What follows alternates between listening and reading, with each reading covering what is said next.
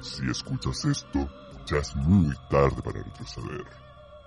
En vano han intentado callarlas y nada detiene su hambre voraz. Te advertimos, no podrás huir de sus lenguas. Prepárate por un buen susto, porque las monstruas vienen por ti.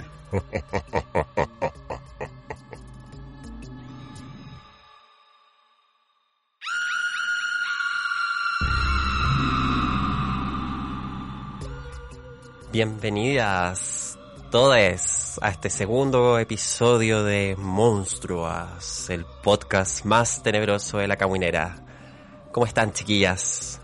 Ay, muy feliz, muy contenta de grabar este nuevo capítulo. Han pasado un par de semanas, esperamos que no nos hayan echado demasiado de menos. Y nada, pues nerviosa.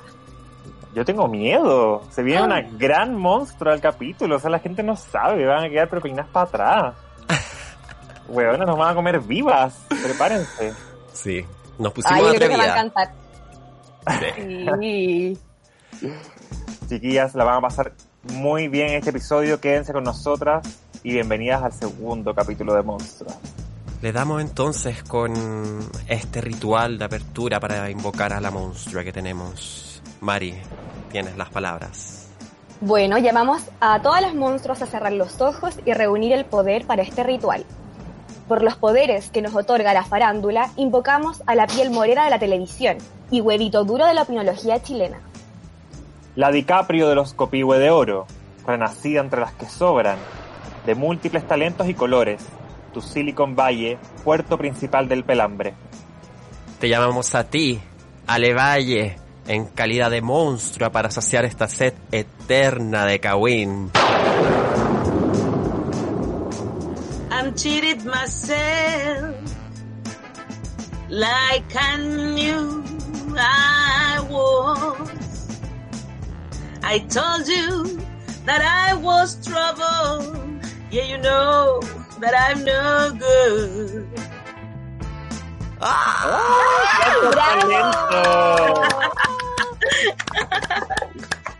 Esa, muy buena voz, Ale Valle. Oye, ¿cómo están, monstruos? También son monstruos ustedes. Sí. Obvio. Aquí todas las que están escuchando y participando son monstruas. Eso, me gusta. Puras monstruas nuevas. Por ese poder que nos concedió la farándula, he llegado cantando, porque la farándula al menos me regaló eso. A pesar de que no pude estudiar canto, terminé cantando igual en la tele. Oye, Ale, ¿pero te hubiese gustado eh, eh, estudiar canto? Sí, yo eh, como que estudié canto desde los siete años. Tenía una profe en el colegio que cachó que tenía un talento y me empezó a inculcar ese talento. Y después a los 14 entré al conservatorio en la Católica de Valpo a estudiar canto. Estuve un año y igual fue difícil porque estaba en el colegio y eran todos universitarios en el fondo. Yo era como una cabra chica así metida ahí entre medio. Y, y por eso nomás me salí, pero en realidad debería haber seguido, me encantaba. Y después no me dejaron mis papás estudiar canto. Mi papá me dijo, ese, ese no será su- tu futuro. y bueno, después estudié un año de Derecho, estudié periodismo, pues, pero igual llegué ahí a cantar. ¿viste? Mm. Nunca, nunca puedo dejar de cantar. No, no, no puedo. Es una parte de mi vida que igual está, de una manera u otra. Que las monstruas tienen que atraer, tienen que tener un, un silbido ahí, un, un canto bonito, un señuelo. Sí.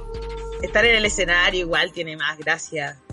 Que te aplaudan y todas esas cosas. Es igual va a campo. Si a uno le gusta cantar, esa es parte de. Y por eso yo creo que también terminé estando en la tele y todo lo de la farándula. Claro. Bueno, para nosotros igual es muy emocionante tenerte acá porque también crecimos viendo farándula muchos años. Muchos años. Así que genial igual poder entrevistarte, estamos muy contentas. Ay, gracias, de verdad, súper. Yo soy de esas que no reniega por su, de su paso por la farándula. Lo pasé bien, creo que dentro de lo que hicimos, lo hicimos en un momento en que Chile estaba... eh, era, era Chile era, era muy conservador. Yo siento que al menos en términos como de de, lo que significa llevar como a la institución ciertas temáticas que estaban fuera de la televisión, siento que la farándula cumplió un, un rol en un momento, ¿no? Y, y pasamos a ese ciclo de la mejor manera posible, con gente súper talentosa y con, y con harta profundidad, digamos. Oye, Ale, pero tú empiezas el mundo de la farándula en el Lungo, ¿no? Claro, yo estuve, eso fue es interesante porque eh, yo hacía, hacía espectáculos, eh, porque a mí me gustaba actividad cultural. Eh, Hice la práctica de actividad cultural en el Mercurio. Mira. Y era difícil esa Oye, ¿y en qué, me- en qué Mercurio? ¿En el Mercurio de Valparaíso o en el Mercurio de acá de Santiago? No, el de acá de Santiago. ¡Oh! Ah, oye, es que nosotros también hicimos la práctica en el Mercurio de acá de Santiago. Sí, las tres. Al mismo tiempo.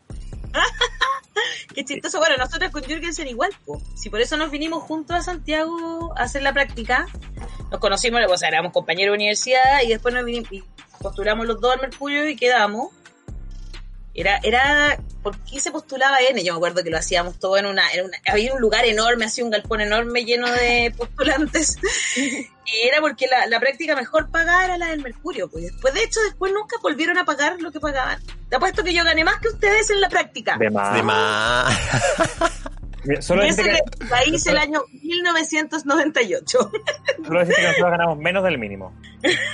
No, y Ah, no, bueno, descontaban. Ya te pagan menos del mínimo. Pero en ese tiempo yo gano 190 lucas por mes. Ya, es que bueno, igual 190 lucas en ese momento eran más. Nosotros Sí. ganamos Sí. 220. Pero imagínate, ¿cuántos años? ¿Qué año lo hicieron? 20 En años después. 2017, 2018. No, 2018. 2018. Cáchate la cantidad de años después. Sí, po. Sí, 20 años después. Claro. Exactamente 20 años después, 30 lucas más. Tuvieron Pues- lucas por año. Yo me acuerdo que hubo un rato que pagaron menos, menos de 190. Después volvieron a subir por suerte, porque ya no quedaba de otra. Claro. Y de ahí del Mercurio eh, fuiste hasta las últimas noticias. ¿Cómo fue ese tema? No, de ahí estuve un tiempo en la Radio Cero. Era productora periodística de un programa que se llamaba Viaje al Fondo del Dial, de Daniel Olave. Y después estuve en la tercera un rato. Y después cambió el director de la tercera, cambió de Paulsen a Bofil y ahí me quedé sin pega. Y me fui, y ahí cuando ya se habían pasado como tres meses y pensaba devolverme al paraíso muy fracasada, no, esto no resultó, eh, me llamaron de la TV y novela. Y ahí estuve un Mm. rato como que aprendí, ahí aprendí un poco a hacer farándula, fue como la escuela. Y de ahí me llevaron a LUN para empezar a hacer farándula, porque no había. Era como que habían, se habían dado cuenta que la farándula estaba empezando a funcionar. Eso fue como el año 98, 99. Y habían hecho algunos, algunos reportajes sobre farándula y se dieron cuenta que vendían muchos diarios. Y dijeron, ya, hay que hacer esto. Y ahí me llevaron, supuestamente era como periodista de televisión. Como que los periodistas de espectáculos nos dividíamos en muchos. Eran grandes las, las eh, secciones de espectáculo. Era el periodista de radio, el periodista de tele, el periodista de cine, el periodista de teatro, ¿cachai? Era, cada uno tenía una especialidad. Y los de tele empezamos a hacer cada vez más, ¿cachai? Era como que cada vez era más tele, menos teatro, menos, menos cine. Y la farándula empezó a ser como el, no sé, pues la hermana bonita del asunto, ¿no? Hasta los de deporte a veces lo obligaban a trabajar con nosotros y les cargaba, era una cuestión que odiaban, porque de repente le pedían al de deporte, no sé, vos, oye, la Ale tiene que ubicar al chino Río. Y así como, pero a regañadientes, en ese tiempo nadie tenía celular de nadie, ¿cachai? ¿Qué- ¿Cómo, ¿Cómo se hacía reporteo ahí? puta, era más difícil. Llamaba ya a números fijos. Tenías una, una agenda que te ibas formando, ¿no es cierto? Y que cuidaba y mucho y que te cargaba que alguien la tomara y te copiaran los números de teléfono. Era muy importante.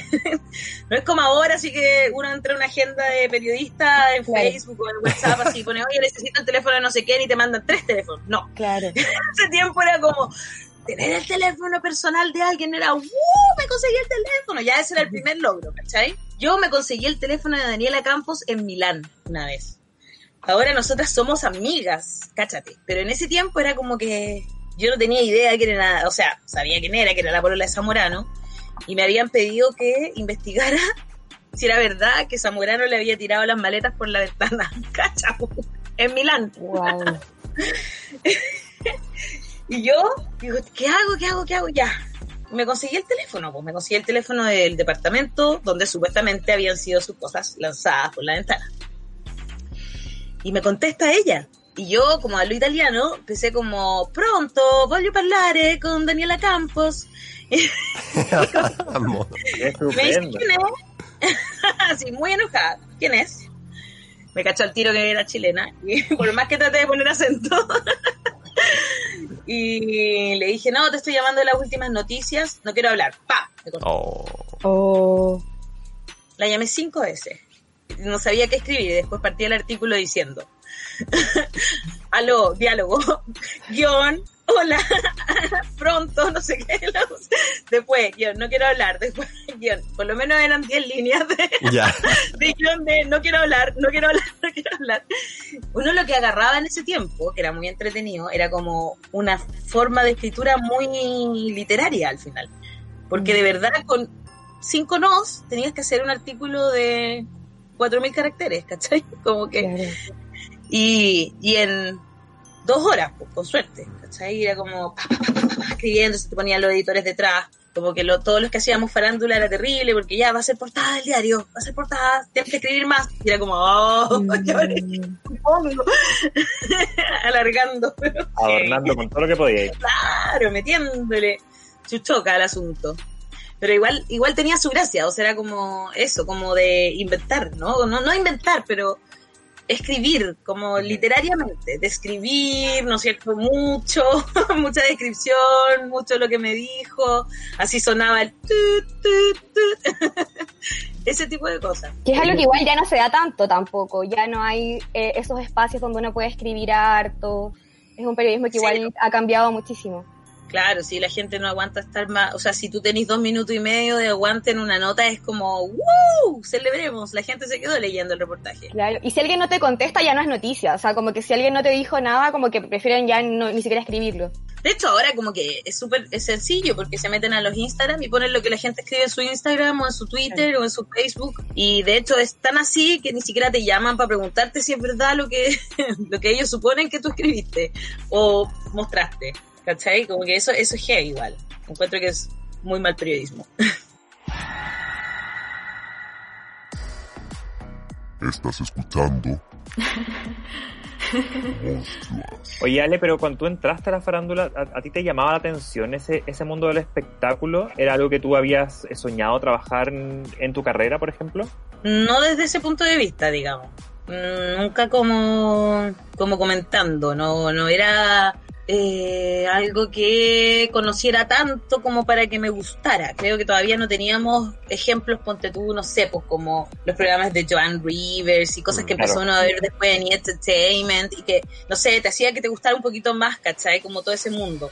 Yo, mira, la verdad, voy siempre agarrando las oportunidades que me da la vida. En ese momento sentí que había una oportunidad, necesitaba generarme ingresos. Bueno, prontito además quedé embarazada y tuve mi primer hijo. Entonces necesitaba ganar bien en un lugar cómodo y la verdad esa empresa era muy cómoda. Y escribiendo de farándula podía meter temas que igual te interesaban, con sin tanta restricción dentro de una empresa facha al final, ¿cachai?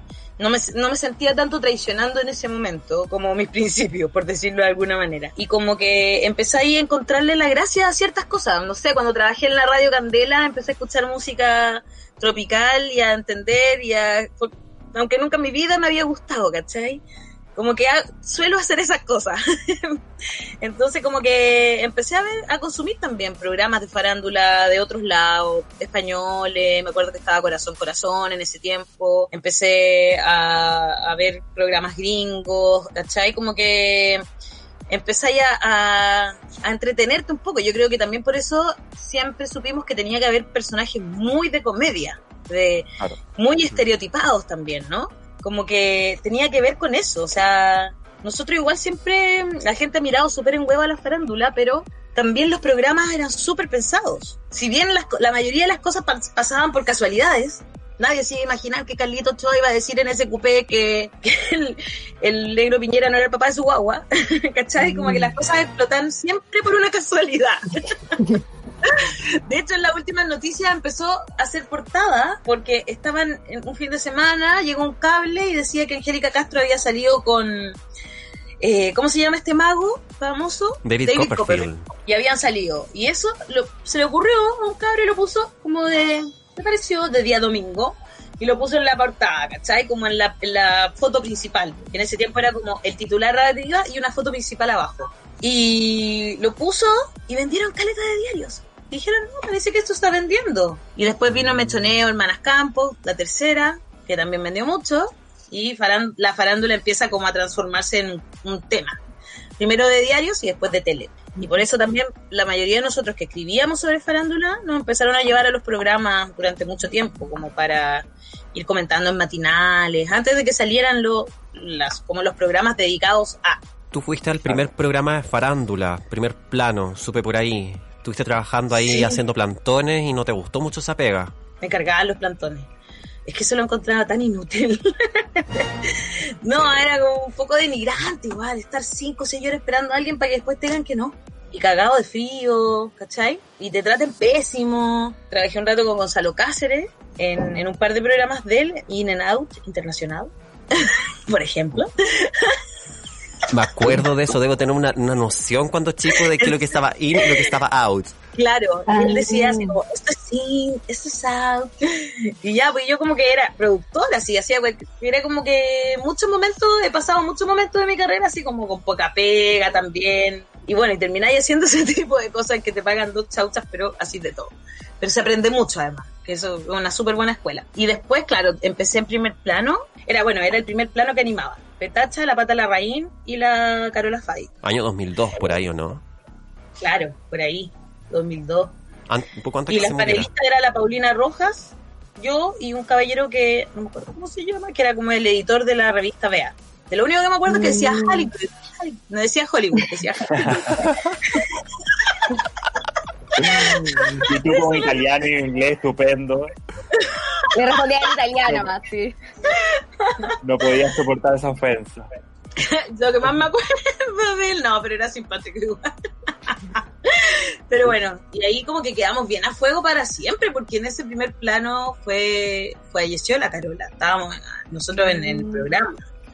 Y fue bien impactante. De hecho, habíamos estado la noche anterior todos juntos. Era como, wow. Y yo creo que eso nos hizo como amigos, forever, de verdad. Después seguimos un año entero más, ese mismo equipo. Y ahí como que Pablo Morales me engrupió para que me fuera a primer plano de las últimas noticias. Y por supuesto me pagaban las menos. Nunca tuve tiempo para hacer otras pegas porque estaba en los plantones, Mm. ¿cachai? Y yo que supuestamente tenía que hacerme más lucas con... eh, trabajando porque trabajaba en La Nación Domingo también. Pero para, para poder escribir los reportajes tenía que tener tiempo para reportear. pues. Claro. Y era era como un plantón horrible de seis horas perdiendo el tiempo esperando a Ricardo Humor. Lo odiaba. Lo odiaba con toda mi alma. ¿Cómo que más Horrible. recuerdas? Así como que fue más pesado contigo en ese momento o tenías otros nombres. Es que yo, o sea, yo no sé si él fue el más pesado, pero me cargaba esa gente que no te hablaba. Mm. Yo me acuerdo que Raquel Argandoña fue la primera persona que me cortó el teléfono. Me dijo como, eh, la llamé por teléfono, hola, te quería invitar, eh, nosotros hacemos un programa de radio en Radio Cero. Me dijo, pero, mi hijita, por favor, no me vuelvas a llamar, yo no doy entrevistas gratis. Y yo, ah, ok. ¿Ha cambiado eso con Raquel Argandoña? Eh, yo creo que ahora es que ha cambiado todo, porque tú ya de partida no tenés que conseguirte el número de la casa de esa persona, llamarlo Claro. a su casa o llamarla a su casa. Hoy día tú le escribí un WhatsApp a alguien y si te responde, te responde, y si no te responde, ya. No te tienen para qué tirar una pesadez, ¿cachai? Pero en ese tiempo también para esa gente, yo me imagino que es agradable que se que tenga todo el mundo tu- tu- el teléfono de tu casa, así. Que fome, que lata, que, y, y más encima que te llamen a cualquier hora.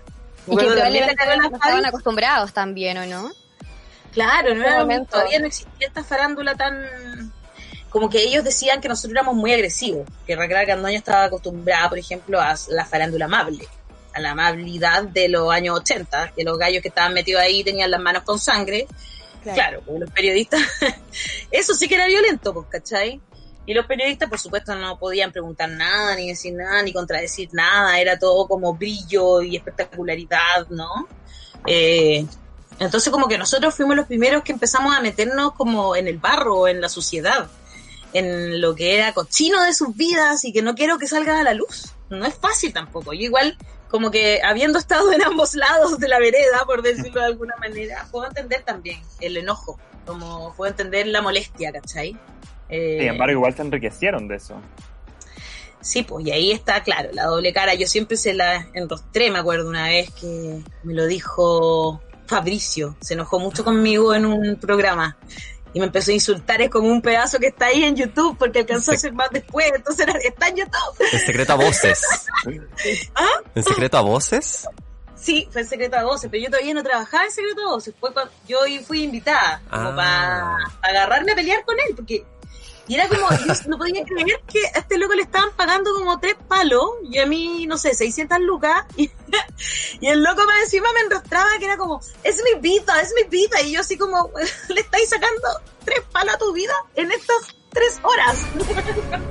no venga a hacerte el leso tampoco, ¿cachai? Como que no, no significa que te puedan decir cualquier cosa ni enrostrar cualquier cosa, pero estábamos hablando, no me acuerdo qué era, pero era, no era nada tan importante tampoco, ¿cachai? Como que ese era mi punto, era un, detalle. Todos hemos pololeado, dejado de pololear, hemos puesto el gorro, tenéis 20 años, no estáis casados, da como un poco lo mismo, ¿no? Como que tampoco le pongáis tanto valor, sí.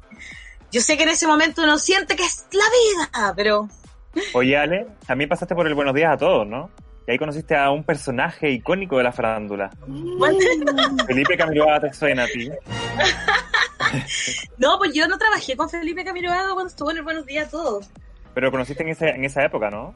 Del Lo conocía Días. antes como reportera de las últimas noticias. De Ah. hecho, como que el día que conocí a Felipe Camiroaga, estaba dándole de mamar a mi hijo y se me estaba dándole entrevista y yo lo veía que se reía un poco. Estaba con la Karen. Y como que los dos se reían un poco de mí y yo dije, ¿qué estará pasando? Y me miré y estaba toda manchada con leche de, de, Oh. de, de mi guagua. Era como... Pero bueno, nos reímos mucho, por eso también él era una persona muy simpática, muy afable cuando quería. También podía ser un tipo muy desagradable si, si quería hacerlo, digamos. ¿Y qué tal ese, ese primer ac- acercamiento a Felipe? Aparte de encontrarlo que fuera simpático, no sé. Y guapo, porque era eh, infinitamente guapo ese personaje. Era muy, muy, muy guapo. Era, era bien como impactante, de hecho. Era muy alto, muy guapo, muy afable cuando, cuando quería, entonces era como bien impactante, la verdad. No, pero nunca, nunca, yo me acuerdo que hubo un momento que alguien empezó a decir que como que me había invitado a salir, eso es totalmente falso. Eso lo dijo Claudia Schmidt. Sí, yo creo que lo hacía para hacerme sentir incómoda, ¿sabes? Inventaba esa cuestión al aire para que yo, que qué le iba a decir a alguien, no, eso no es verdad, no es verdad. Y ella decía, no, es que a mí él me contó una vez que, que te- quería invitarte a salir, lo que pasa es que yo era como, pero no es verdad, ¿por qué, ¿por qué está diciendo esto al aire? Y yo era como, mi, mi cabeza si funcionaba a mil por hora, era como, me quiere hacer daño, quiere que yo enganche y diga que es verdad. Invente la weá, después decir que yo inventé, porque digamos la verdad, o sea, peligrosas, mujeres peligrosas. Y yo supongo que lo hizo un poco para eso, por eso yo no pesqué, nunca como que no dije al final que no, que sí, porque sentí que lo que dijera estaba atrapada por esa Mm. invento de Claudio Smith al aire, ¿cachai? Así que preferí omitir un poco, como que me reí y lo dije, bueno, Claudia, ya, ya, oh, qué honor, qué orgullo, fantástico. Le habría dicho que sí, que lata que no me invitó a salir. no sé, ¿cachai? Aunque no creo que le habría dicho que sí. Ah, ¿Te habrías negado a ir a este cureo? ah, yo creo que no. Conociéndome. Un paseíto con los halcones, a caballo, como la Cecilia Boloco. Claro, exquisito, pues no, todo bien ahí. Te habría No, regalado pero no, un no perro. nunca eso. Eso nunca pasó, nunca hubo onda tampoco, ni nada. Era un gallo con el que yo conversaba, en algún momento fue mi fuente incluso. Eh, ¿Cachai? Como que en ese tiempo uno tenía su fuente. O tu Sí. fuente era Camiroaga o Karen en Baile. Y todos sabían quién era quién, era súper ridículo. Es decir, cuando este artículo lo firmó Juanita Pérez. Ah, esta fue la Karen la que lo filtró. Decía, y tú al otro lado, y te decía tu editor, llama a Felipe, que la desmienta. Y, ah, ya, ok. Ah. Esa era como, así era la cosa. y todo en off. Todo era Claro. como, no podías poner quién te lo había dicho, ¿cachai? Ahí armando escándalo para darle bombo también al programa.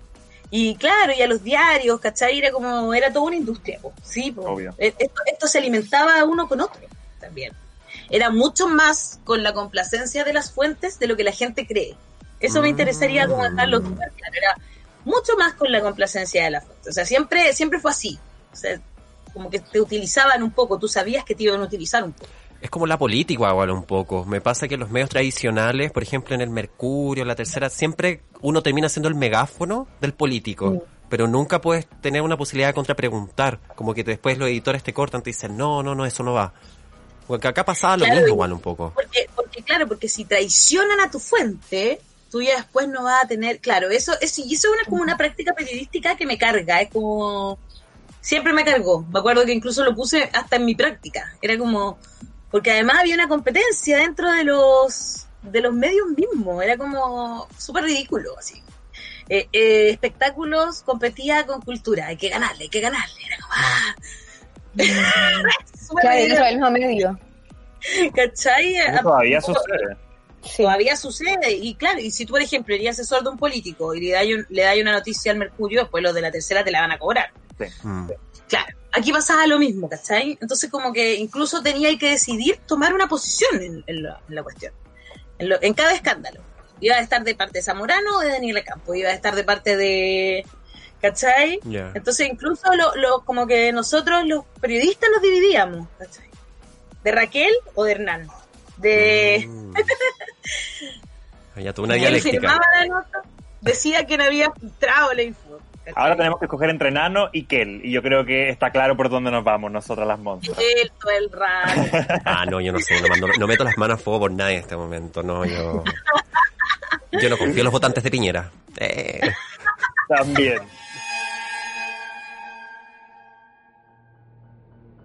Estás escuchando Monstruas, el podcast que asusta al poder. Oye, pero ahora te queremos llevar al primer juego, al primer episodio icónico, entretenido de este programa Monstrua que se llama La Cripta. Como buena monstrua que eres, tienes la posibilidad de revivir a algún muerto en vida o mediáticamente que haya pasado por ese cupé. Alguien que yace en su cripta enterrado por el juicio popular, la historia o incluso los votos. En este juego debes escoger a una sola persona para otorgarle una nueva posibilidad de vida. Pero también debes entregar un alma a cambio. Así que debes escoger a otra persona viva para que lo reemplace en el más allá. Y las opciones son, Esas conexiones me gusta más todavía. Ya, vamos. tienes a Jennifer Warner, tienes a José Miguel Villauta, tienes a Claudia Schmidt, a Francisca Merino, tienes a Italo Pastalacqua y tienes al Chico Pérez. La cual revivo, ¿no? sí. Pero todos mis compañeros están muertos, como es la cosa. Ah, oh. Ya, a ver. Aquí hay Eh. unos muertos de verdad y unos muertos enterrados por la opinión popular, enterrados por el, paso del tiempo. Ya, y, y tengo que matar a otro, tengo que sacar un alma. Exacto. Claro. Ya. Aquí jugamos con vidas, con muertes, con todo. Voy a revivir, sin lugar a dudas, al José Villota. Villauta. Sí. Lo vas a sacar de la playa.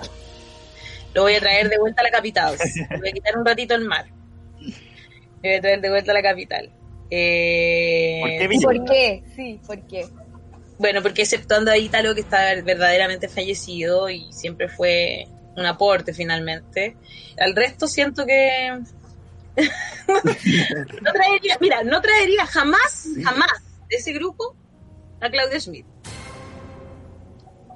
Un veneno que dijiste hace un rato. No para. Una Claro, es necesario, ¿para qué? Está bien, ella está feliz, que viva su vida con su, con su marido, con sus hijos, que sea feliz Claudia Schmidt, donde esté, pero no la traería de vuelta a los medios. Está en Miami ahí.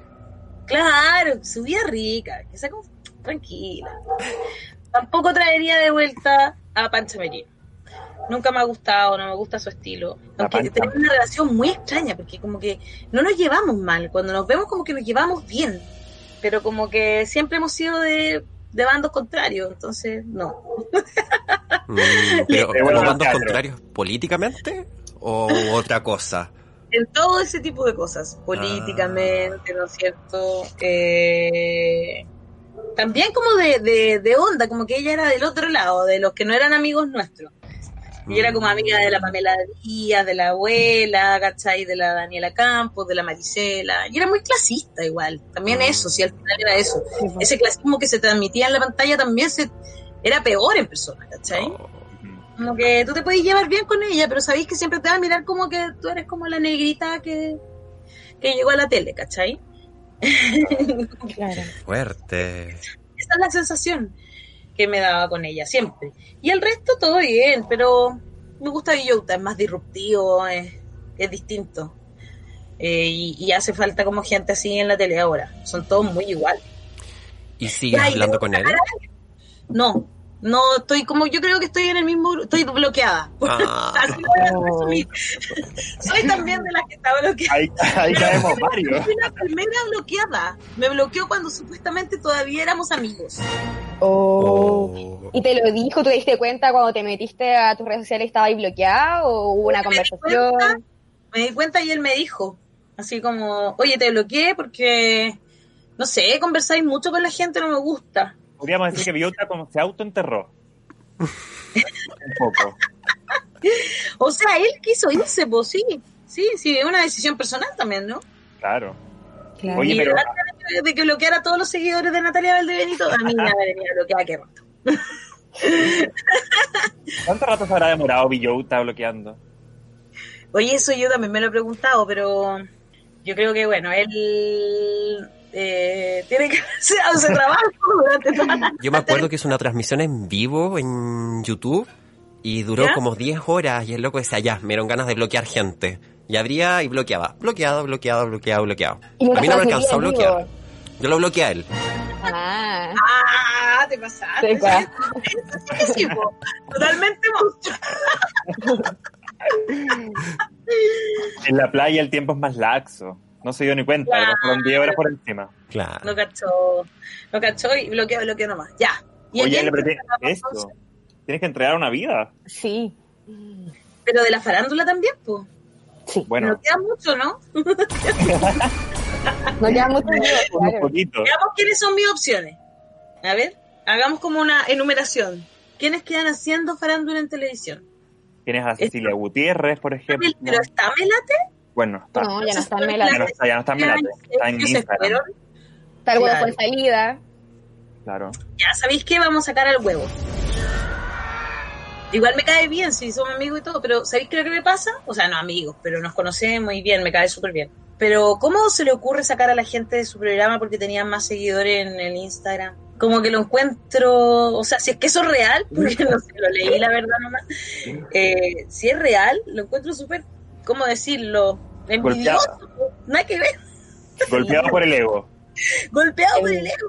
Yo habría dicho, oye, ¿qué están haciendo? Traigámoslo al programa para que el programa le vaya Claro. mejor. ¿O no? O sea, Claro. Hacer una sección por último. Eso, pues, ¿cachai? Como que, como que está entendiendo mal. El huevo no podría estar en la política. Está entendiéndolo muy mal. Era tu enemigo cerca, no lejos. Claro. Está como agarrándose en el fondo como a lo último de farándula. Es el último programa de farándula en televisión en este momento. Y eso, y eso es súper valioso, ¿cachai? Como que, ¿cómo se le ocurre enterrar por un, por una cuestión ego- egocéntrica nomás, así como puro ego nomás? No, pues no, debió haber escuchado, haber dicho qué están haciendo bien estos cabros, cómo están haciendo, el formato tiene que ser quizás más para redes que para televisión abierta, ¿cachai? Y, y haberlo, y haberles ayudado a seguir surgiendo en vez de haberlos echado. Creo que estuvo mal ahí, huevo.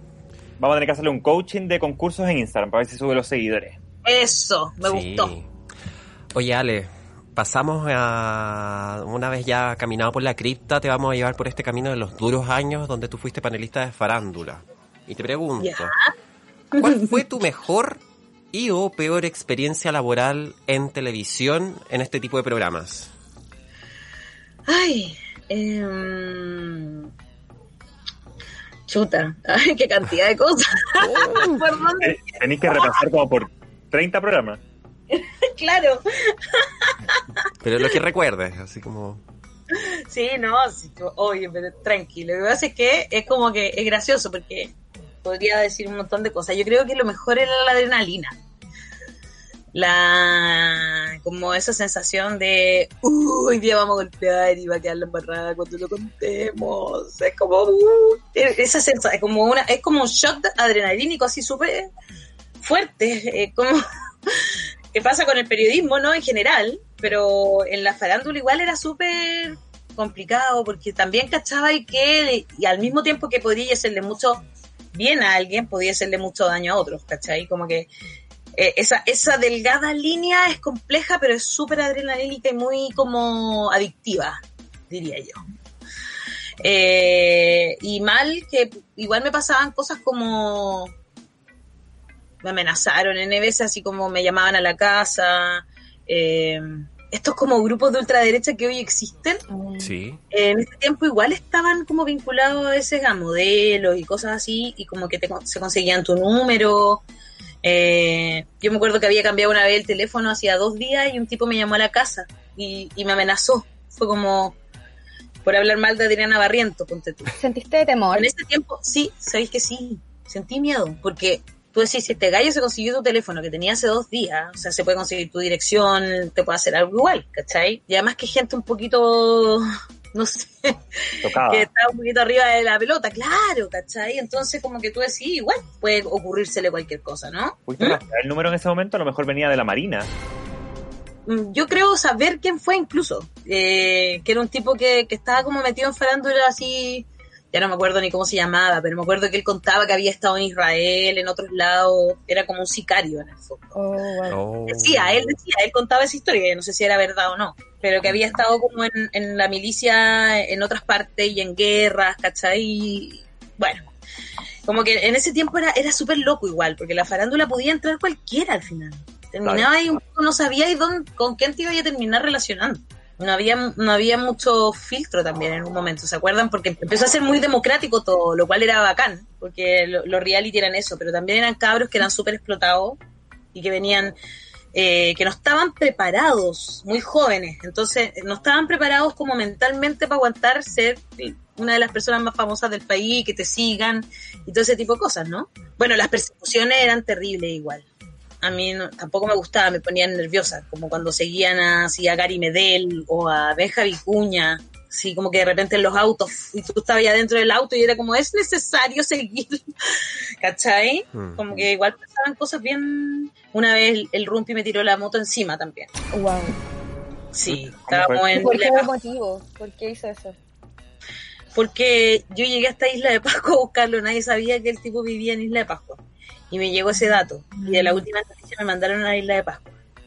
Y yo quería entrevistarlo, ¿cachai? Y dejarlo tranquilo, como que eso era todo. Y, y supuestamente me había dicho que iba a llegar como a un bar, me mandó con un amigo a decir que sí, que íbamos, nos juntáramos, ¿cachai? Y no llegó. Entonces al otro día me contaron que estaba en el banco, y yo llegué al banco y lo esperé a la salida. Y estaba su moto, pues entonces me quedé al lado de la moto y le dije, hola, vengo de las últimas noticias. Pero yo, Me acabo de bajar el avión. Oye, alto presupuesto, la última noticia es igual. heavy, 5.000 kilómetros y tú te- como la presión así tenés que llegar con algo, ¿qué así? Claro. O sea, de verdad hay un, un pasaje que en ese tiempo costaba como un palo y medio el puro pasaje, iba yo y un fotógrafo. Era así heavy, te mandaban de un día para otro. Y era como una responsabilidad así. Y, el tipo me dice, no, no te voy a dar la entrevista, aprovecha y tómate vacaciones. Y se sube a la moto y como que me la tira encima así, me hace la moto y se va. Y yo le había dicho al fotógrafo que igual lo esperara así como le sacara foto ahí, le sacamos una foto y después agarramos un auto que también nos estaba esperando, esto como en las películas, así como, usted sigue esa moto. Como- y por, por Isla de Pascua, ¿cachai? En vez de estar ahí tranquila, respirando el aire, los moais, al rumpi. Iba persiguiendo al Rumpi. De hecho, nos pusieron los paparazzi, porque más encima el fotógrafo de Luna andaba como con un 400 enorme. así. De más, todo Rapa no idea haberse enterado más encima. Imposible que no se enterara. Y de ahí él como que se fue y no lo vimos nunca más. Pero llegamos a una playa donde estaba, pues igual llegamos donde estaba. Porque también Isla de Pascua es chiquitito, pues entonces Rapanui es chiquitito Rapanui. Entonces llegamos a Anaquena, no estaba en Anaquena y nos fuimos a la otra playa. Y ahí estaba, y ahí le alcanzamos a sacar una foto. Y de ahí nuevamente la creatividad y el relato alargado de muchos caracteres contando sobre la isla. Qué lindo el paisaje. Claro. y la persecución, y la persecución, y bueno, igual estaba entretenido, pues era como intrépido, así igual, ¿no? Y contamos que igual la noticia estaba, que el Rumpi vivía en la, en la isla, en Rapa Nui, después de haber hecho la película. Como que se, le vino un estrés y se fue a vivir allá así. Y sobre estrés también y abuso laboral, ¿cuál crees tú de todos los canales también en los que trabajaste, donde se dan más situaciones complicadas para, para una periodista? Yo creo que eso se da en todas partes. Pero cuando estás partiendo es más fácil también que, que, que pase. Las periodistas mujeres somos dentro de todas las profesiones las que son más abusadas en el mundo. Porque además tienen muchas como aristas por donde te pueden abusar. Es como, no es solo, eh, por ejemplo, un entrevistado. Un entrevistado que ya hay una situación de poder y que el tipo te invita a comer en la noche, igual es súper, o la tipa, eh, es súper como, te cae un poco paralizado, paralizado, ¿no? Eso por un lado. Hay también, pues, las fuentes también pueden ser, también te pueden presionar y también puede haber maltrato ahí. Porque tú siempre le estás pidiendo algo a tu fuente, ¿no? Que te, que te cuente algo, que te diga algo, y todo puede ser malinterpretado. Es súper complejo eso. Eh, los artistas son bien maltratadores. A veces a mí una vez Miguel Bosé me echó de su pieza, no me había metido sin querer. No, no es que yo haya llegado a la pieza de Miguel Bosé y le haya dicho, hola. La Concertada. Miguel Bosé. Era concertada con el sello, toda esta cuestión. Y él le había dado un beso a la Boloco la noche anterior y yo tenía que preguntarle por el beso. Era la última noticia que le No me habían mandado a entrevistarlo por su último disco, que ya ni me acuerdo cuál era. Eh, y por supuesto le hizo una entrevista que era todo sobre el disco y al final le digo, bueno, me gustaría preguntarte, ¿por qué ayer le diste un beso a Cecilia Boloco? Y ahí, perdón, el, el artista. Ah, Se en y- este programa, Ale. Esta es la de esta, de, de mi pieza, que se ha creído que me viene a preguntar por mi vida personal, yo hago lo que quiero, porque quiero, le doy el beso a quien quiero. Y, y yo así como, ok, Ni que te hubiera gustado, te faltó decir. claro, ¿no? Bueno, bueno, por ahí, pero eso ya es como un maltrato un poco laboral, ¿no? Pero eh, como yo te decía, están las fuentes, y bueno, y tu jefe, que siempre también podría ser fuente de que... Y también recibí acoso al principio de, de la pega, no lo quiero normalizar para nada, fue bien fuerte igual, pero, pero a esta altura ya han pasado más de 20, yo llevo más de, tengo más de 20 años de carrera, entonces tuve un jefe una vez, cuando estaba partiendo, que me invitaba a salir y me invitaba a salir y me invitaba a salir y como que era muy incómodo y un día yo le dije que estaba pololeando, que no me, no me invitara a salir más, lo cual no- ni siquiera era verdad, y como que me dijo, no me, no me habló nunca más. Entonces, ¿cachai? Tener un jefe que no te hable. claro, terminé renunciando a la pega porque no, ¿cachai? Fue preferí irme. ¿Esto fue en televisión? no, en radio. Ah, ya. Y ganaba, ganaba re poco, era, era, era como, me conseguí otra pega y me fui. Al final fue como eso. Un abuso muy por todos lados. Claro, orgullo, Sí, la dignidad. todo por todos lados. Y esas cosas pasan nene, pasaban nene y se normalizaban nene. O sea, tú no te atrevías ya a decir quién era porque esa persona tiene, tenía y sigue manteniendo tanto poder que finalmente como que te iba a perjudicar a ti, a nadie más, ¿cachai? Y pasaba tiene por ejemplo, que ellos se comentaran entre jefes, como mira, esta chica es así, como algo así, no la contrates. Es que no sé Vale. cómo, cómo lo habría hecho porque en realidad nunca estabais contratado, siempre estabais boleteando. Eh, la precarización laboral también ayuda a N a que, a que al abuso, porque cuando tú no estás contratada, tú no podías acusar eh, acoso sexual, ¿tú cachai eso, no? Entonces, no hay dirección del trabajo para eso, y tampoco había en ese tiempo, yo te estoy hablando de los años 90, no había, no había como centros de la mujer que te ayudaran, no- esto no era comprendido, nadie te creía, esta galla exagera, ¿cachai? Onda le invitó a salir, no más que tanto, ¿cachai?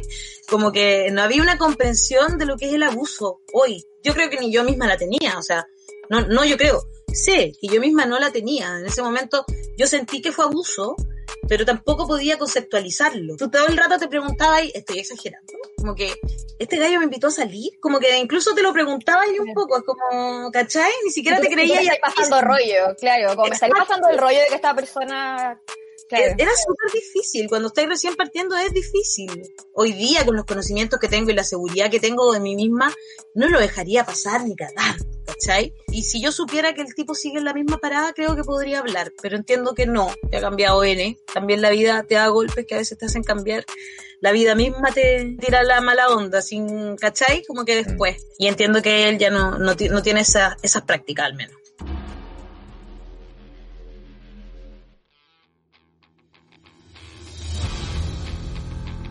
Estás escuchando Monstruos. Nosotros te queremos llevar también a SQP, por ejemplo. Nosotros te recordamos ahí, eh, nos iniciamos la farándula contigo en la televisión también, de alguna u otra forma. Y la Isa Fernández, si te acordarás de ese, de ese personaje, dijo alguna vez en una entrevista que en los camarines de SQP era como todo un acabose como que siempre estaban gritándose, incluso dos minutos antes de salir en pantalla, y ella nunca entendía por qué se estaban a punto de salir en pantalla, por qué no gritaban ahí en el programa, porque no se expresaban ahí y siempre estaban como gritándose entre, entre ustedes, etcétera. Nosotros te queremos preguntar cómo era el ambiente en los camarines, cómo era el ambiente en el programa y cuán cierto es que tenían que pelear por los chances. Totalmente cierto totalmente cierto. Yo de hecho me sentía como en un reality. era como... De hecho, yo, es que yo no era de las que más gritaba, voy a decir al ti. ¡Ah! es que había muchas cosas por las cuales gritar, éramos súper apasionados igual, es verdad, sí es súper cierto lo que dice la Isa. Eh, además que yo era chico, nosotros los molestábamos al Mati y a la Isa, los cabros chicos, los cabros chicos. Pero imagínate así como, claro, la Fran García Huidobro, la Marisela, la Daniela Campo en un momento estaba con el José, con la Pamela Giles, con Coloma, me acuerdo, eh, la Fran García Huidobro, el Nacho, eh, como que era gente súper, ¡ay, este, ¿cachai? Y más encima no éramos de el canal, que había ahí un rollo súper grande que nos peleábamos heavy. Yo primero fui de primer plano y después fui de, de SQP, era como ser traidora, porque yo oh. odiaba de SQP. Cuando a mí yo llegué a SQP, todos me odiaban y yo los odiaba. Porque yo venía de primer plano y primer plano se odiaba con SQP, punto. ¿Cachai? No hay listo, se acabó. Tú no eras amigo, no le prestabas la cuña, no le contabas que te lo habías cagado con la cuña que él estaba buscando y la tenías tú para el viernes, porque si no te la podían robar, ¿cachai? No, era como súper ridículo. Esto ya estoy poniéndole un poco de color, pero era así, como que o erais de SQP o erais de primer plano, ¿ya? Y después cuando fui de SQP y ya estaba ya en SQP, el odio nos duró como una semana, después nos empezamos a querer todos de nuevo, ya como que te sentía ahí en el canal como de segunda clase, porque era como ustedes que ustedes no son del canal, pero ¿cómo? Y como que, ¿cachai? Pero si igual nos va la raja y... No, pero como que siempre iban a, optar por primer plano porque primer plano era el canal y ese cupe no. Y era como, nosotros peleábamos caleta por eso, éramos súper peleadores. Le poníamos cualquier color, era como una, una cuestión así, ya nos están tratando mal con el, con el chico Pera empezábamos a cantar, somos ciudadanos de segunda clase sin privilegio.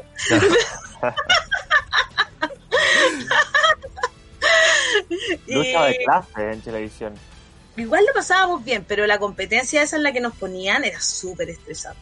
Era súper estresante. Era... Y además nosotros estábamos pasando por una etapa en que éramos más jóvenes, nos gustaba mucho el carrete, había noches que dormíamos muy poco. Eh, y, éramos muy como de grupos también, como que se formaban, era como un curso de colegio así, con gente grande, muy loco, y que en ocasiones éramos todos uno y en ocasiones, claro, también te enojaba y a Viña hacíamos tantos programas, estábamos tan cansados que siempre terminábamos llorando en algún momento. Y era como ya, ¿en qué momento se va a enojar? No sé, Daniela ah, también lo ponían al límite, llevaban a Daniela Campo y a Kenita. Ay, sí me acuerdo de eso. ¿Te acordáis un verano? Sí. Era súper tenso, obviamente, si yo era amiga de Daniela no podía ser amiga de Kenita, ¿cachai? Oh.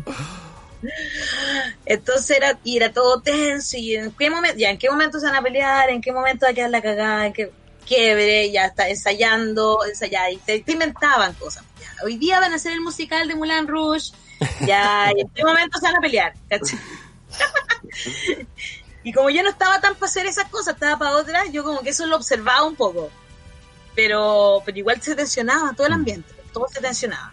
Ale, y por ejemplo, ya en el programa mismo, ¿cuáles eran las consecuencias de, de irse al chancho de sus declaraciones? Porque, sobre todo, no sé, po, he sabido de historiales con personas como con Raquel Argandoña o con vacas más sagradas de la televisión que uno da una declaración media polémica y uno arriesgaba multa, demanda, hasta incluso que le congelaran el contrato.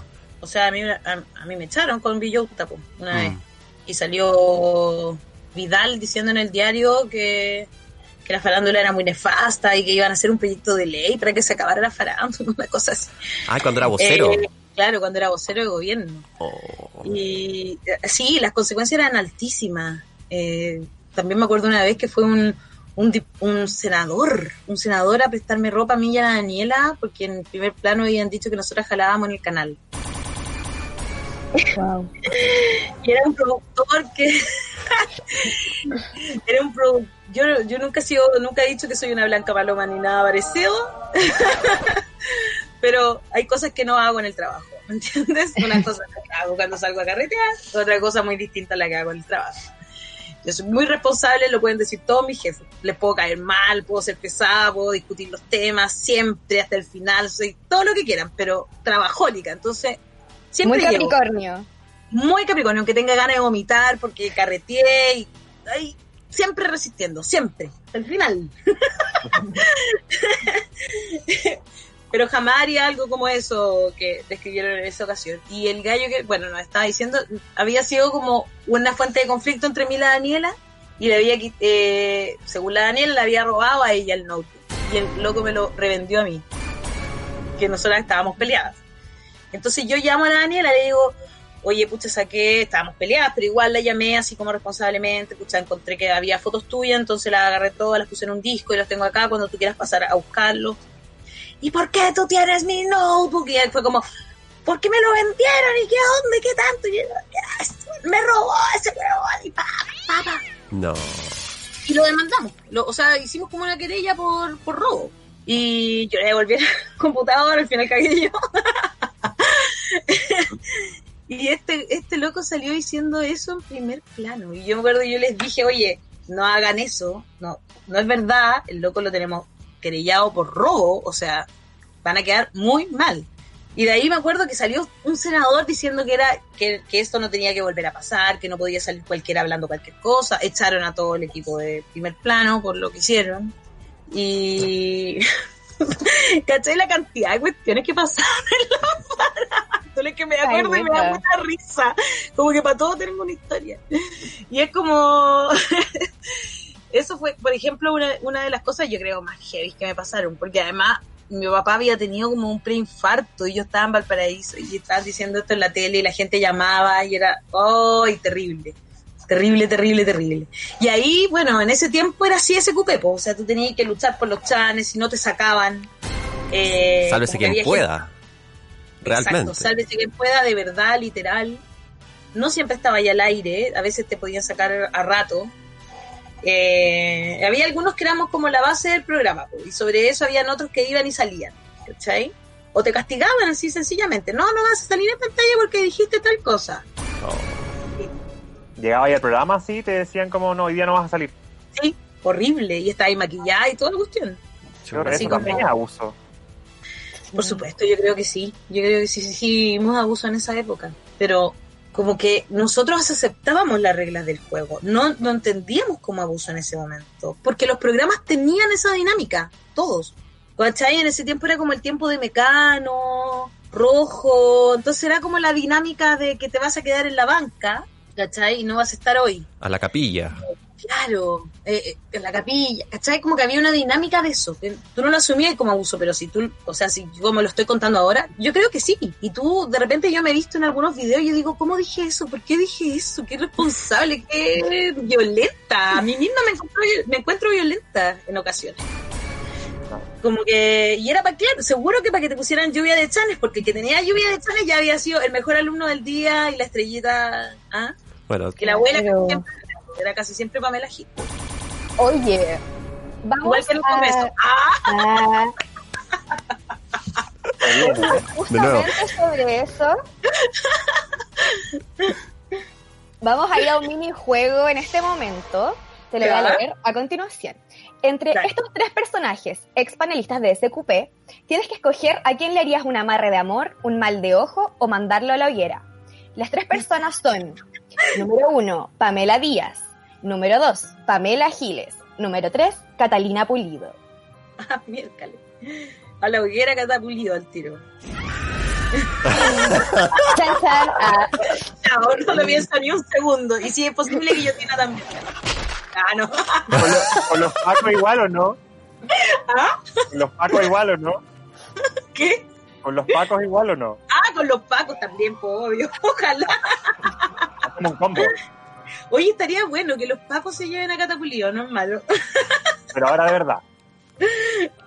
De- ahora de verdad, pues claro, que se la lleven. Para que sepa lo que significa. Que la pillen tirando una, una molotov. Que le pongan adentro de la mochila una molotov, como en los cabros de la revuelta. o una taza con un paño así. Una austral que la fate. Claro, o que le digan que ella rompió todos los torniquetes. A ver cómo la tratan en Santiago 1. ¿Cuántas, cuántas estaciones de metro quemó Catapulido? Eso, ¿cuántas estaciones de metro quemó Catapulido? Ahí estaría fantástico. Para que le, ley de seguridad interior del Estado, para que sepa todo eso, para que lo conozca de cerca. No, y Bien. ¿sabéis qué? No tanto por lo que me hizo a mí, te lo juro, es por lo que, en lo que se ha convertido, básicamente. Mm. Es bien en estas tonteras de, de- de hetero, ¿cómo era? De heterofobia y... Hay una pregunta igual que hacer respecto a Catapulido. ¿Ustedes sabían de antemano que ella era así de machista, transfóbica, de misógina? ¿O es que la televisión se acaba de enterar de la violencia de Catapulido? Antes supuestamente no era así. O sea, yo de verdad que desconozco a la persona que está hoy. No la conocí nunca. Tiene las- los mismos modos de, de divertidas, como un poco, claro, como empilada, sáquenle la pila, ¿no? Pero hiperventilada. Eh, pero eso no es, no es extraño en televisión, ¿no? Es como... Pero nunca fue así, no, fue homo- no era homofóbica supuestamente, no era transfóbica tampoco. De hecho, era como la que, con la que yo cuando me apoyaba, cuando trataba de explicar temas sobre diversidad. Es como- es súper loco. Es como, para mí es como otra persona. Si tú tuvieras que adivinar a qué crees que se debe esa, esa transformación. Eh, Me, me lo he preguntado, fíjate, ¿eh? No, yo, yo soy súper honesta porque al final soy buena persona igual, me río, de hecho la he hecho la hoguera y todo, pero me lo he preguntado, como que entrando en lo profundo, ¿qué será? ¿Será la necesidad de estar trabajando con Patti Maldonado y decirle que siento? Y yo ante eso, en el bolsillo ajeno no me meto, digamos, pero, pero no podéis ser tan infiel a tus principios, o sea, ok, todos tenemos que transar, si al final, si estás trabajando para el retail, igual estáis trabajando para el diablo, ¿cachai? No sé, en un call center igual tenéis que convencer a la gente de que se vuelva a endeudar, no sé, siempre uno lamentablemente tiene que transar, pero hay cosas con las que no podéis transar, y los discursos de odio, transformarte en, en alguien que, es, que, que banaliza cosas como que a otra persona le pueden provocar la muerte, yo creo que eso sí que no. O sea, no hay lucas que, que valgan eso, ¿cachai? ¿Qué vas a Eh, de alguien de, de esa época que, que cuando trabajabas con, con Catapulido que se haya acercado a preguntarle este tipo de cosas? Por ejemplo, que tenga relación todavía con ella. No. La verdad es que yo tengo muy poca relación con la gente de la tele igual, para serte honesta. Yo a las únicas que veo es a la Marisela y a la Daniela, prácticamente. Y sí, mucha gente que trabaja detrás de pantalla. Con eso sí tengo relación todavía. Mi mejor amiga, etcétera, ¿no? Pero con la gente así como de la tele, hay gente con la que tengo simpatía, pero de ahí ya no, no los veo. Y para terminar el juego, ¿a quién le haces el amarre de amor? ¡Ay, de Y- veras! po. Sí. Amarre de amor, ¿y el otro cuál era? Era el mal de ojo. ¿Cuál Pamela Uh. para cuál? Miércale. Está difícil. Ah, qué difícil, ¿ah? Esto es difícil para mí. Lo que pasa es que Pamela Díaz la veo tan bien, como tan enamorada con Jean-Philippe, que no me. Como- me daría una pena enorme mandarle un mal de ojo. Ya, pero ya entendimos cuál es el amarre de amor, entonces. no podría ser a Pamela Díaz porque, no sé, como que estamos estamos súper distanciadas, pero yo no, la, no le tengo odio y yo estoy 100% segura que ella no me tiene odio a mí. Hemos estado en, en- como en, en programas juntas, no habrían podido, ella no me habría invitado a su programa, ¿cachai? Como que si me odiara. Mm. Oye, pero ¿qué pasó en Eh, esa pelea en 2013 por ahí? Yo estaba muy mal porque fue un año así súper difícil para mí en lo personal, no, no, en lo, no en lo laboral. En lo laboral me había ido muy bien, pero en lo personal había sido difícil, fue un año complejo, en lo familiar más bien. Y, y entonces yo estaba pasando por una etapa bien triste y la Pamela estaba como castigada, en ese tiempo ella quería ser muy rebelde y decir lo que quería y todo, y como que se puso a pelar al canal. Y como que, no sé por qué, yo creo que era el- la pareja que ella tenía en ese entonces, que era el, este argentino muy chanta, que el Moraes. Ah, ya. Y yo había descubierto, en la, no para la tele, para la vida, que el loco le había puesto el gorro a la Pamela. Porque la Pamela me había pedido que esta, esta otra niña con la que le había puesto el gorro, que, es- que era Angie Alvarado, creo que esto se supo igual después, así que por eso no, no creo que lo esté destapando. Espero, Angie Alvarado, discúlpame. Pero ella no es la que fue infiel, pues ella estaba ahí. No. ¿cachai? Eh, entonces él, de verdad estaban como medio alejados con la Pamela, ¿cachai? Era verdad, si- tanto así como ponerle el gorro, no le puso el gorro. Pero como que no le había aceptado que entre medio había tenido este affair con la, con la Angie. Y como la Angie era más o menos amiguita mía, la Pamela le pidió si averiguara, pues y la Angie me dijo la verdad, me dijo que era cierto, que el loco se le había tirado y todo, y que igual habían tenido una onda. Y le cuento esto a la Pamela, entonces la Pamela lo mandó a la punta del cerro, y después volvieron por la típica. Y una queda ahí como la cagüinera, la que pucha, Mm. me, ¿cachai? Mm. Y ahí como que empezó a inventar que yo le quería quitar el puesto. ¿Qué le quiere quitar el puesto a Pamela Díaz si no podemos ser más opuestas en la forma, lo, lo que dábamos a la televisión, digamos? ¿no? Nada que ver, era como súper distinto, ella no... Ella es, es ella, pues, ¿cachai? No, no tiene comparación. Entonces, era una tontera realmente, ¿no? Y, y de ahí no nos hablamos nunca más. Y, y llegamos a ser súper amigas igual. Pasábamos 18 juntas, conocíamos a nuestros hijos. Pero bueno, son cosas que suceden en la vida también. Claro. Y nos queda una cosa, el amarre de amor. El amarre de amor. ¿Y tendría que poner el amarre de amor a Pamela Giles? Claro, No sé, ya está hecho, ¿no? O sea, ¿Con quién se lo haría? Esa es la Sí, pregunta. po. nos enredamos. Nos enredamos porque no, no sé si lo haría con Pamela Giles tampoco en este momento exacto. Sobre todo porque porque no ha ido a la voz de los que sobren. Y no y ¿Está peleada con, las- con, con los programas, con los medios? ¿Qué crees tú? puede ser o puede ser que no, no tenga ganas de ir nomás. No, Mm.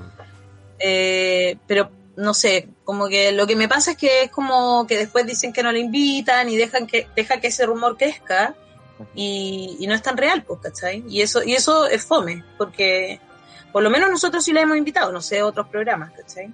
Entonces, como no, que esta semana tengo mucho trabajo y después como que Maltés no contesta mucho, así que es Claro. complicado. Tú hablabas con Maltés ahí en ese caso, pues él era el manager.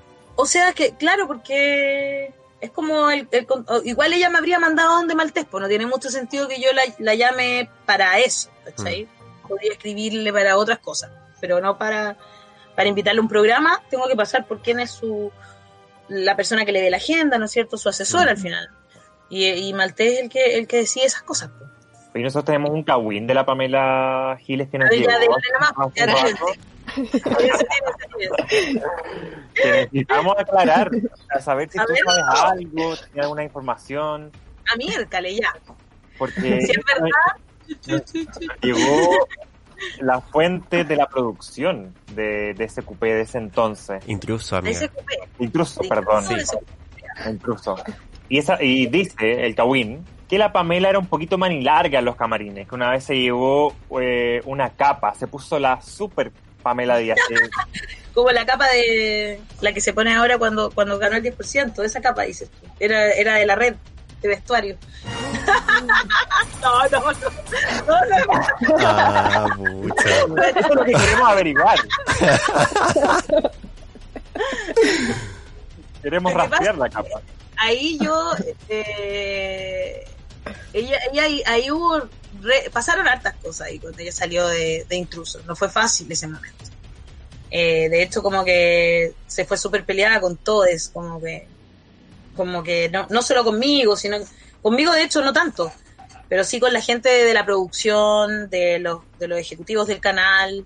eh, pero después esto también pasó. O sea, como que pasan esas cosas con Pamela, como que ella, ella se enoja, te enojas tú, nos mandamos la cresta, y después también te abuenáis, pues, ¿cachai? Porque ella al final igual es una buena persona, ¿cachai? Entonces, más bien es una persona, también es súper inteligente, entonces es una persona con la que tú podís conversar, ¿cachai? No, y, y yo creo, yo creo en general cuando las personas eh, son inteligentes y profesionales, tú, hay problemas, te enojáis, te mandáis a la chucha, podéis pelear, pero también podéis sopesar las cosas y después seguir siendo, no sé, pues, profesionales, ¿cachai? Entonces la salida fue difícil, se dijeron muchas tonteras, se, se- se gritaron muchas cosas, pero también llevamos tanto tiempo que nos conocemos que, que como que después después pasa eso, ¿cachai? Se te pasa la rabia, se te pasa el enojo y te volví a poner en la buena, ¿cachai? Como que eso Bueno, al menos tú pudiste hablar con ella, yo no, pues. Tú no, po. te fuiste y te enojaste ya. Sí. Ahora, sí, yo, yo hablé con ella mucho tiempo después. Esto puede, tú puedes en algún momento después también ponerte en la buena. No, pero te trajo consecuencias lo que escribiste la otra vez. Eh, no, es que los- yo a todos ellos los tengo bloqueados. Yo decidí, Ya. tomé la decisión sana de bloquear a esa gente porque yo ¿Por igual... Twitter o por, o por WhatsApp? ¿Cómo? ¿Por Twitter, por WhatsApp, por Todo. todos lados? Todo. Ya. Todo, no... Bueno, hola, ah, si me estás escuchando, eh. Ah, Pero no, yo, yo ahí, bueno, igual también la, la línea de comunicación me pasaba lo mismo, pues, ¿cachai? Eh, conversaba siempre Maltés era el filtro, entonces como yo no fui tanto al Congreso, generalmente era él el que me llegaba con la orden o que me llegaba con el reto y, y fue ahí un abuso sistemático de cosas que tenía que hacer, ¿cachai? Entonces, no sé, yo por ejemplo me vi en muchas ocasiones las chiquillas son testigos, yo les comentaba todo esto, pues, ¿cachai? Que yo me yo ya a los seis meses yo ya me quería ir del trabajo, ¿cachai? Y justo llegó que se accidentó, entonces fue como más piola la pega, ¿cachai? Entonces ahí yo dije ya, fue como, ya me me voy a quedar un periodo más mientras avance la tesis, pero después ya como que se volvió insostenible y cada vez eran más las discusiones y todo, aparte como que conmigo fueron súper pacos, ¿cachai? Así como, no, es que tienes que llegar a las nueve, ¿cachai? Pero yo antes de llegar a las nueve tenía que enviar recorte de prensa como de todos los medios de comunicación que encontraba en mi casa, a las 7 de la mañana. no a las seis, ¿cachai? Claro. ¿Cachai? Entonces, después de eso, ir a la oficina, y la oficina quedaba como a cuatro comunas de mi casa, ¿cachai? Entonces, como era cruzar Santiago, estar a las nueve ahí, ¿cachai? Entonces, implicaba como todo, toda una dinámica de abuso, donde yo me sentía muy menoscabado y, y muy para adentro. Y una de las cosas que más me chocó, que yo tampoco nunca hablé mucho con ella, ¿cachai? Yo pensé que podía interceder más cuando yo estaba trabajando para ella, pero no, no, nada más que eso. Bueno, eso es lo único que iba a decir. Ah. Dije mucho ya. y- Porque esta entrevista es sobre Ale Valle, Sí. la monstrua principal. Sí, es verdad, sí, no nos vayamos a otras monstras. Sí. Lo que sí. ya, le tiramos el amor a la Pamela Giles igual. Para que. Al amor con el para pueblo. que te el teléfono, para que vaya el programa. Sí. Eso, para que vaya al programa, eso. Le tiramos la marra de amor a Pamela Giles para que vaya la voz de los que sobran y la podamos entrevistar. Eso. ¿Y qué piensa de que, le haya el gobierno le haya quitado el proyecto de ley y todas esas cuestiones que quiero que hable? Sí. O por ejemplo, le podrías preguntar por qué ha votado tantas veces con el gobierno. Por favor, Esa es pregúntale. pregunta. Esa es una súper buena pregunta, porque otras veces ha votado tanto con la derecha. Claro.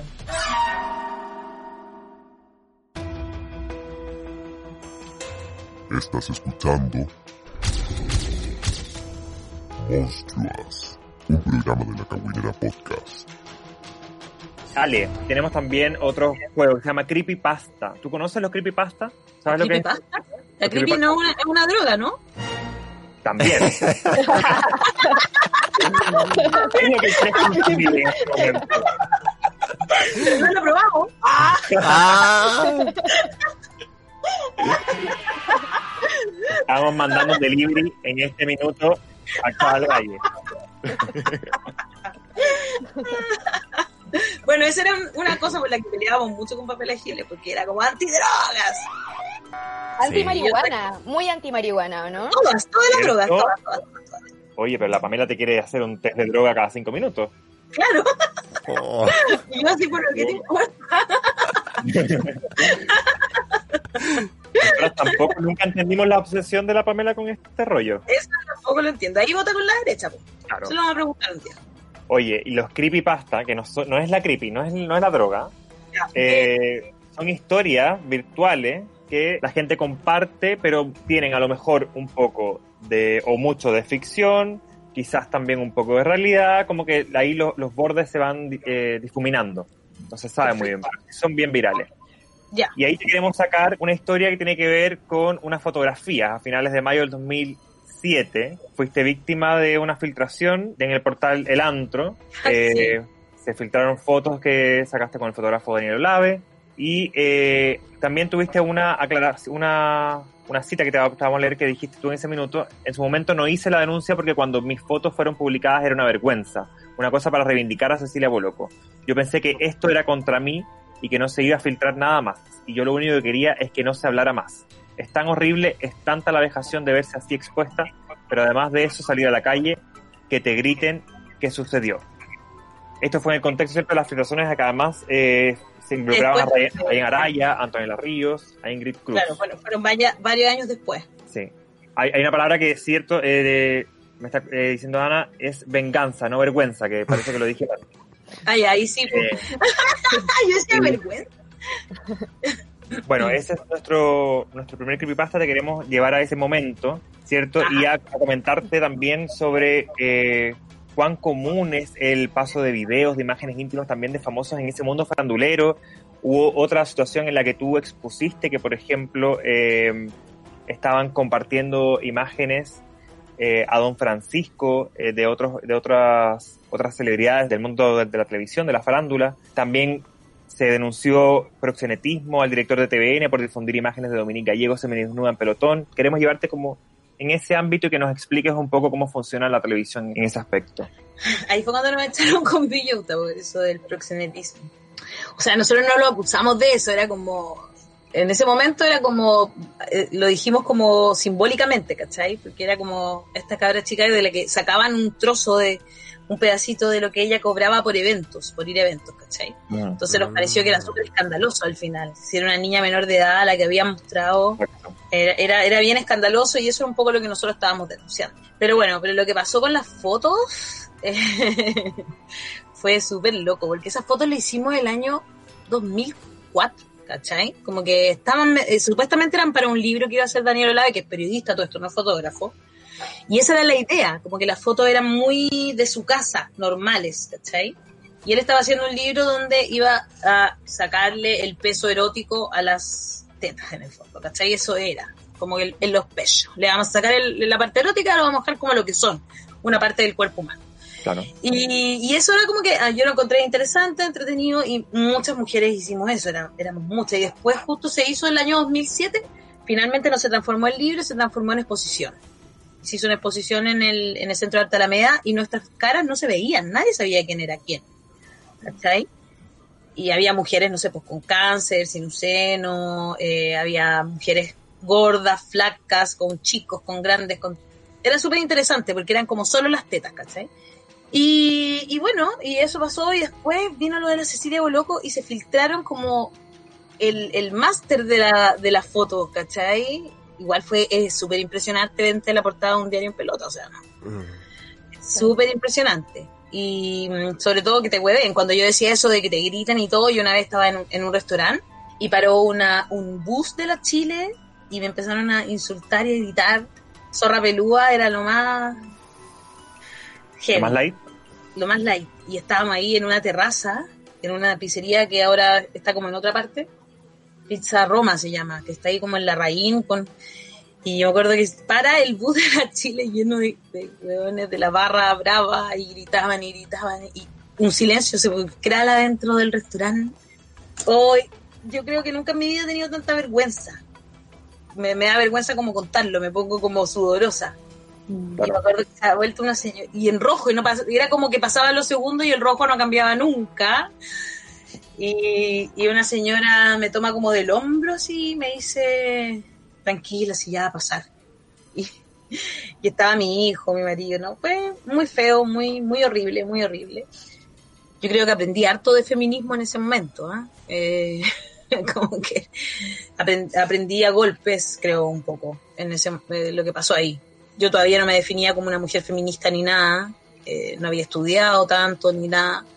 Entonces fue, fue igual como que el aprendizaje fue, fue a golpes un poco. Y bueno, y, se- y había pasado lo de Cecilia y por eso yo siempre digo que yo hoy creo que no habría publicado las fotos o habría intentado que no las publicaran o que publicaran otras que no, no existían otras, pero que hubiesen alcanzado a sacar otras, no sé, ¿cachai? Como que le funcionó su, su venganza. Pero tú, supones que es una venganza. O tú lo sabes. era lo que ellos publicaron. En el antro decía eso, que era una venganza por la foto de Cecilia Boloco. Eso es lo que ellos publicaron, que era un... Ahí es súper heavy, porque esa gente son como unos incels de Sí. ultraderecha.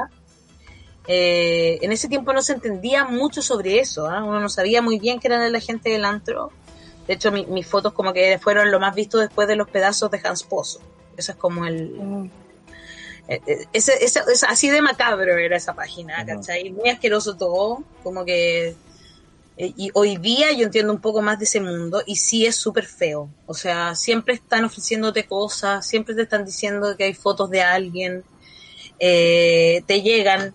Yo después como que cuando ya aprendí y empecé a entender un poco más de esto, yo como que mandaba después mensajes, por favor a mí no me incluyan, no me manden este video, no me interesa, no lo voy a ver, gracias. Pero siempre, todo el tiempo te estaban mandando cosas. ¿Y quiénes te la mandaban?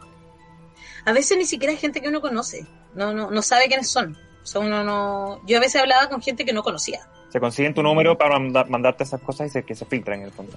Claro. Y te mandan esas cosas o te dan datos, por ejemplo. También pasa, así, muy como garganta profunda. Como que, no sé, cuando estaba eh, Pinilla con la, con la Coti López, Sí.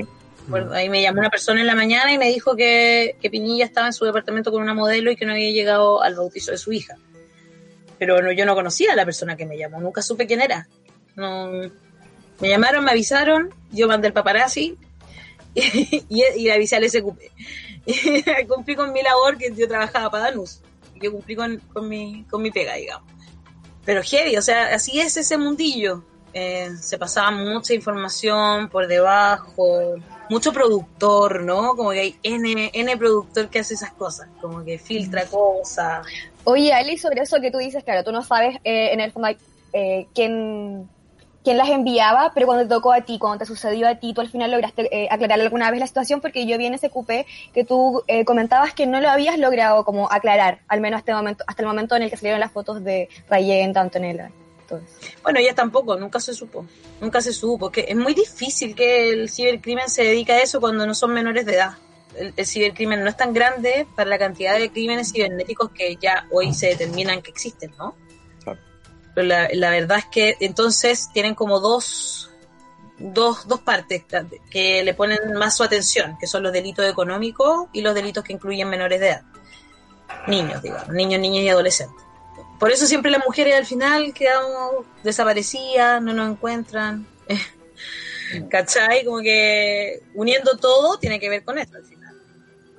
Entonces, como que, porque además generalmente las violencias hoy parten a, se, se, se, notan a través de las redes sociales, se saben, las mujeres muchas veces denuncian a través de las redes sociales o personas que son de su entorno que no saben qué hacer, denuncian por redes sociales, no se hacen esa investigación, no se llega hasta el final, ¿cachai? Eh, finalmente estamos hablando de algo frívolo, pero que por eso eso es lo que me gustaba de la farándula. Igual podía llegar al tema de fondo, ¿cachai? A las minas nos violentan y a las disidencias también, ¿no es cierto? A las diversidades del- nos violentan, nos violentan, nos violentan y nadie hace nada. Eh, en este tipo de cosas, ¿cuánta violencia? Me han llegado amenazas de muerte, desde, desde los fans de CNCO que me hicieron un bardeo una vez, que todavía. Todavía. No. Los niños de 12 años. Son niños de entre 12 y 16. Una niña de 16, una vez yo estaba haciendo un, un evento para niñas abusadas y, y la mamá llegó a la niña y le obligó a darme disculpas. Ella fue una de las que te troleó cuando dijiste lo de CNCO. No. disculpadora. ¿Y tú qué hiciste? Yo me ¿no? eso, eso no se hace. Eso no- Y ella se defendió. Y era como, no, es que tú dijiste que ellos no cantan y ellos sí cantan. Yo nunca dije eso. Ay, qué chistoso. Todavía me huevean. Eso es gracioso, pero ahora me río. Pero de verdad Claro. que cuando fue el bardeo, me llegaban mensajes de odio cada cinco segundos. Del mundo entero. Si era como, soy del fan de China. Y vieja. vie- Ahí supe que en el, en el Caribe decirle vieja a alguien es, es un insulto muy grande. Y como que, no sé, como que es, es bien oscuro eso. Ahí estamos muy solas y solos y soles. O sea, nadie nos ayuda porque es como, el- nada, es como que pueden hacer lo que quieran por internet. Y en su momento se formó alguna red de, de protección entre, por ejemplo, dentro del círculo del- de, la televisión o de los medios, eh, personas que estuviesen dispuestas a levantar la voz ahí dentro de, de- de los medios, por ejemplo, y decir, oye, no, no permitamos que esta weá siga sucediendo. Mujeres, sí, mujeres sí, actrices, ¿verdad? Periodistas, sí, sí, mujeres y comunicadoras en general, ¿no? Las comunicadoras ahí mucho más fuertes. Pero hay tanto hombre, mariconcete, voy a decirlo así, como esa cosa de que no se meten en nada, ¿cachai? Como que no, no se la juegan por nada, como que no tenía ahí el apoyo de tus colegas al final, ¿cachai? Después ya como que, mira, ya en la, en la etapa de intrusos, cuando yo animaba, un poquito antes incluso, cuando animaba a la Jenny, eh, nosotros teníamos nuestros límites. Pero ahí fue conversado el equipo, fue una decisión que se tomó, ¿cachai? Y cada vez que pasaba algo, volvíamos. eh, me acordé porque creo que ayer o antes de ayer mis, compañeras de la asamblea mandaban una parte de Catapulido diciendo que, el movimiento feminista era lo peor y que mientras más conozco a las feministas, más machista soy. Supongo que se habrá referido a mí porque yo llegaba con todas estas cuestiones intrusos, pues entonces era como... eh, me acuerdo una vez le mandaron a, la Claudia Schmidt, parece que era, le habían mandado unos audios de la ex polola de Time, la que había denunciado violencia. Entonces ella llega con estos audios que era como supuestamente este gallo hablando con la mamá de ella y que ella le decía que ella tenía depresión. Entonces yo le decía, ya ahí, no, pero es que esto demuestra que ella no está bien mentalmente, ¿cachai? ¿Y a ti te parece que eso es una defensa de que no le pegaba? O sea, yo encuentro que es como una prueba de que, de Más que bien un síntoma. de- Claro, es un, es un síntoma de que ella no está bien porque recibe violencia, ¿cachai? Onda, ¿Qué queréis que haga? ¿Que, que esté contenta? Y mm, fue así como que ese tipo de cosas pasaban y, y habían discusiones éticas, ¿cachai? Y esos audios finalmente yo logré que nunca salieron, pero fue una discusión. Fue una discusión ética con, un- con el equipo, ¿cachai? Yo les decía, vamos a entrar, vamos a hacer lo mismo que Navila, que finalmente hizo Canal 13 con Navila Rifo. O sea, que, que, que ¿por qué mostráis el informe ginecológico? ¿Cachai? Pero eso ya era al final de la farándula, cuando ya Chile había empezado a cambiar, por decirlo de alguna manera, ¿no? Cuando ya se está Claro, antes todo. no, nadie se la jugaba, al final, Mm. ¿cachai? Tú te podías poner de acuerdo, no, no vamos a mostrar las fotos, y si el otro programa lo hacía, igual a ti te iba pésimo en rating, porque evidentemente el morbo siempre llama la atención, ¿cachai? Y al final igual estos cambios se han ido dando a partir de que hemos, como personas que vemos estos programas o cosas así, como que hemos empezado a cuestionarlo. Porque tampoco es que nazca eh, necesariamente de todas las personas o de, me imagino que de los directores de los programas o cosas así, sino que en el fondo a través de la FUNA es donde se han logrado cambiar un poco esas lógicas. Exacto. Y ahí tú tenés que decir, oye, esto nos va a generar la funa de gente que nos ve, que es nuestro público, ¿cachai? También. Claro. Porque eh, eso es lo otro que pasa en la tele, que el público lo ven como, como si fuera, no sé, ignorante y, y una masa no pensante, ¿cachai? Y no es así. O sea, tú no podís eh, subestimar a tu público, ¿cachai? Como que todo lo contrario, tenés que trabajar para ese público. Pucha, y ser ético era parte de esto, ¿cachai? Como que tenemos que ser una, un... A lo mejor estamos en el entretenimiento, hoy hay que reírse y hay que pasarlo bien igual, si los programas de entretenimiento existen en el mundo entero y, y pasan por etapas, ¿cachai? Pero tú tenés que tener tus límites, po, y tus límites son no ser nocivos para la sociedad, sino que enseñarle a la sociedad, ¿cachai? Ciertas cosas, ciertos límites morales que éticos. Y ahí es donde, porque, porque la sociedad de repente como que pierde ese norte, ¿no? Empezó hasta antes del estallido, creo yo, después del del, de octubre de 2019, Chile igual cambió un poco. Yo creo, eh, bastante en realidad. Entonces siento que la gente se hace más eh, escuchar, se manifiesta más aún, ¿no? Todas esas inconsecuencias las hacen ver. A propósito de, de esto que tú mencionas, nosotros ya eh, sentimos que hubo un antes y un después claramente en octubre, sobre todo los contenidos de televisión. Eh, bueno, a ti te, echaron en julio de 2019, en octubre llega la revuelta social, el despertar, y entre medio cambian un montón de cosas en la televisión. ¿Tú qué opinas de la línea editorial de la red en la actualidad? Porque, por ejemplo, a ti te habían echado por justamente decir fuera de un canal que carabineros eran ladrones y cerdos. Sin embargo, ahora, por ejemplo, vemos en programas como Pauta Libre que te hace la competencia a la mesa las que sobran, eh. y donde, no sé, pues han entrevistado como a la Fabiola Campillay o a la madre de Anthony, este chico que habían arrojado en el puente Pionono, pues. Sí, pues. Yo creo que la línea editorial de, bueno, la línea editorial de la red cambió mucho. O sea, yo creo que yo justo tuve, cuando me echaron, estaba un director ejecutivo que estuvo como un año, que yo creo que era un caballero muy a la antigua, según tengo entendido, él como que en algún momento fue parte de la dictadura incluso, entonces claramente no le iba a gustar lo que yo había dicho, ¿no? No había mucha vuelta atrás tampoco, yo cuando, es que si tú cachai que te hacen una, una cosa así, como sacarte un, un tuit antiguo y sacarte una parte de ese tuit y ponerlo como si tú lo hubieses dicho en un programa, porque hay gente que cree que yo me paré en, en, en el en intruso y dije, los pacos son cerdos y ladrones, ¿cachai? No tienen idea cómo fue. Mm. Y entonces todo eso que pasó, yo no podía volver a trabajar y decir, hola Claudita, hola Michael, hola. Ya quién estaba en ese tiempo, no me acuerdo tanto, pero eh, ¿Cachai? Como que si sabéis que ellos mismos están detrás de todo, no, no hay posibilidad de vuelta, ¿no? Entonces no había mucha vuelta atrás tampoco, de mi lado. Y hoy día se lo agradezco porque gracias a eso ya yo también puse, me puse, estuve en la calle y finalmente eso validó eh, el hecho de que yo hoy día tenga la voz de los que sobran. Pero más allá de eso, yo creo que en la actualidad ahora está Víctor Gutiérrez en, en la dirección ejecutiva, entonces se nota mucho. Víctor tiene una, una, visión mucho más moderna de la televisión.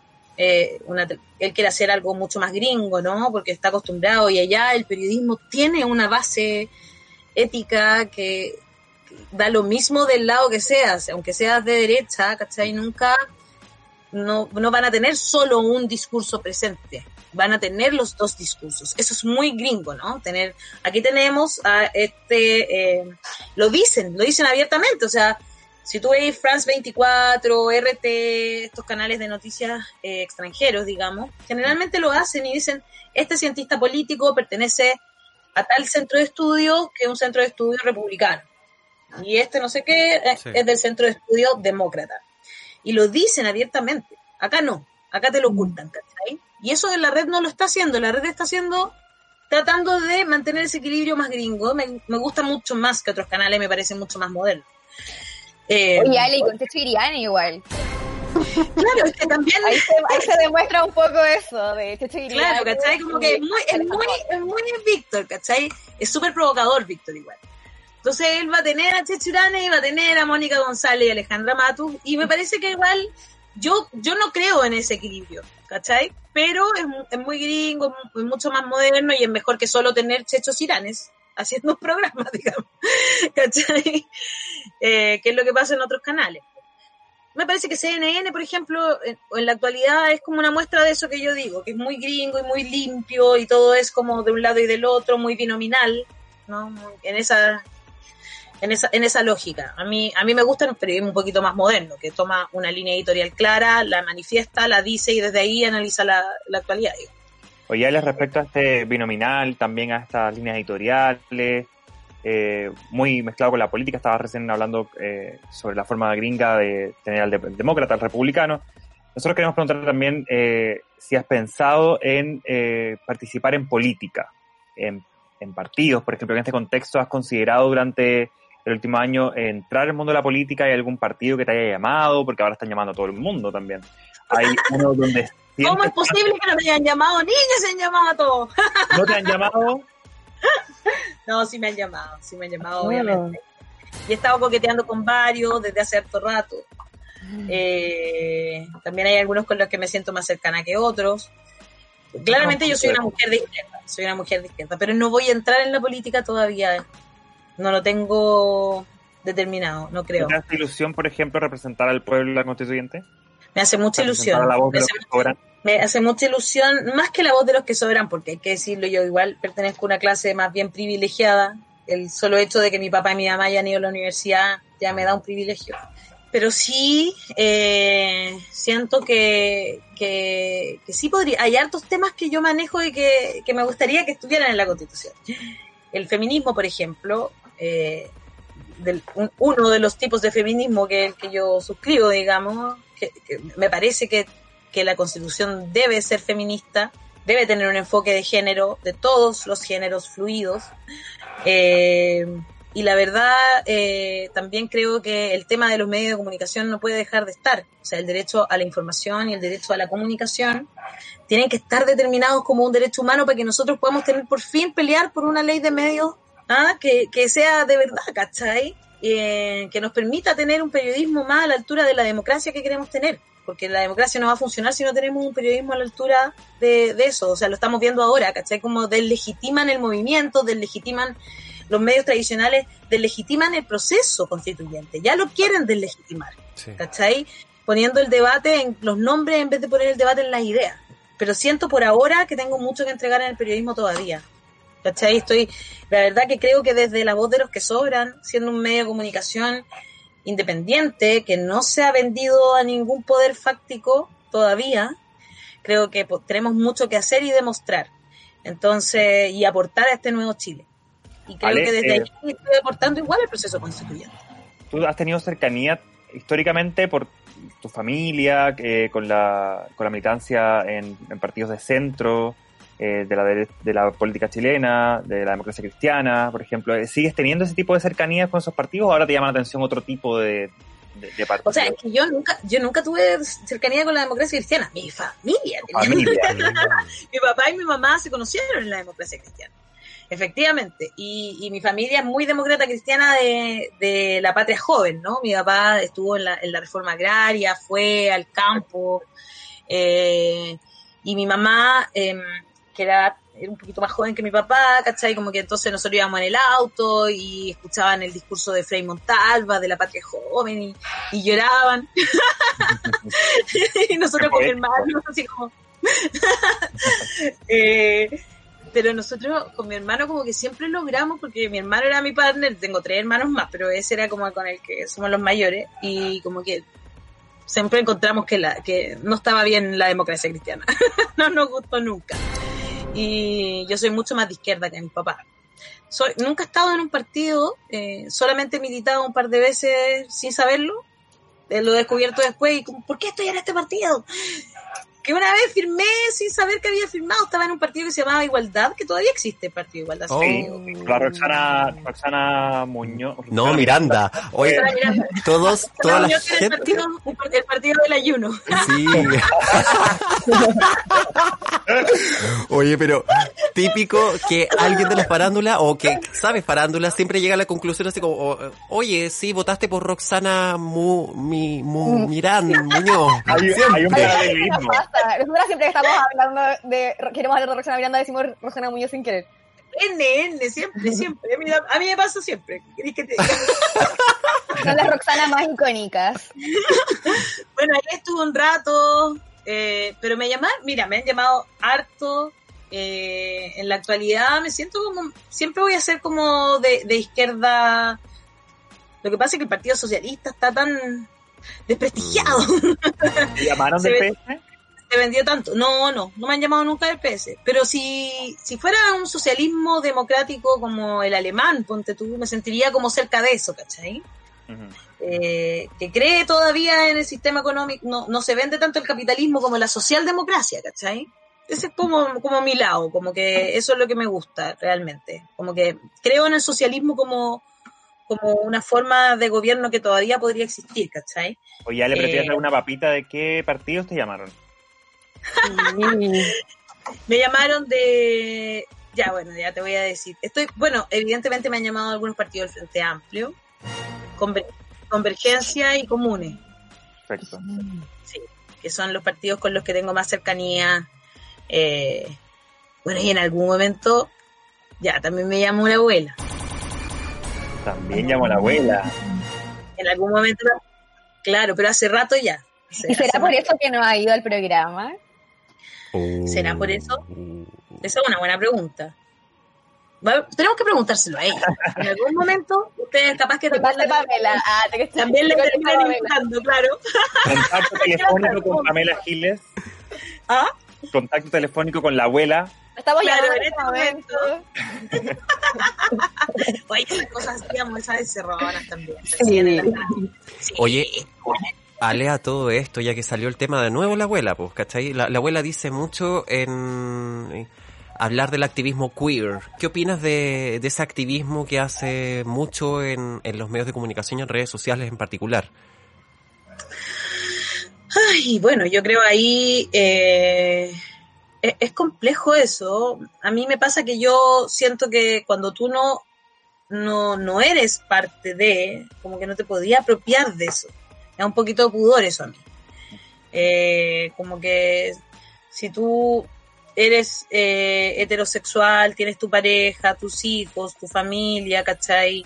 Eh, yo entiendo que yo, yo también me siento un poco parte, ¿cachai? También de la diversidad.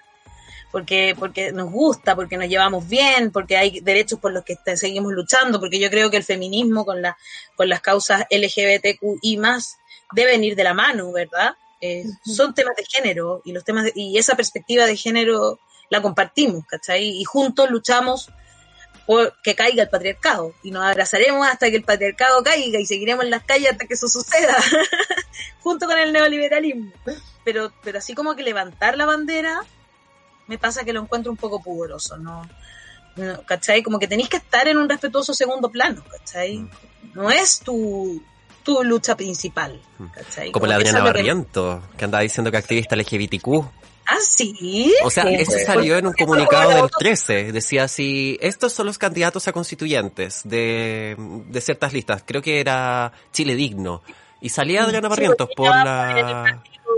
eh, verde. Sí, Federación Regionalista Verde Social. Exacto. Y salía la descripción de ella, salía activista LGBT. Ah, Animalista. mira, po. Mira, nos venimos enterando. Ah, bueno, pero está bien, cada uno con su activismo. Yo creo que es hora de darse cuenta que subirse a un carro del móvil no es ser activista. Que subirse a un carro de marca, menos.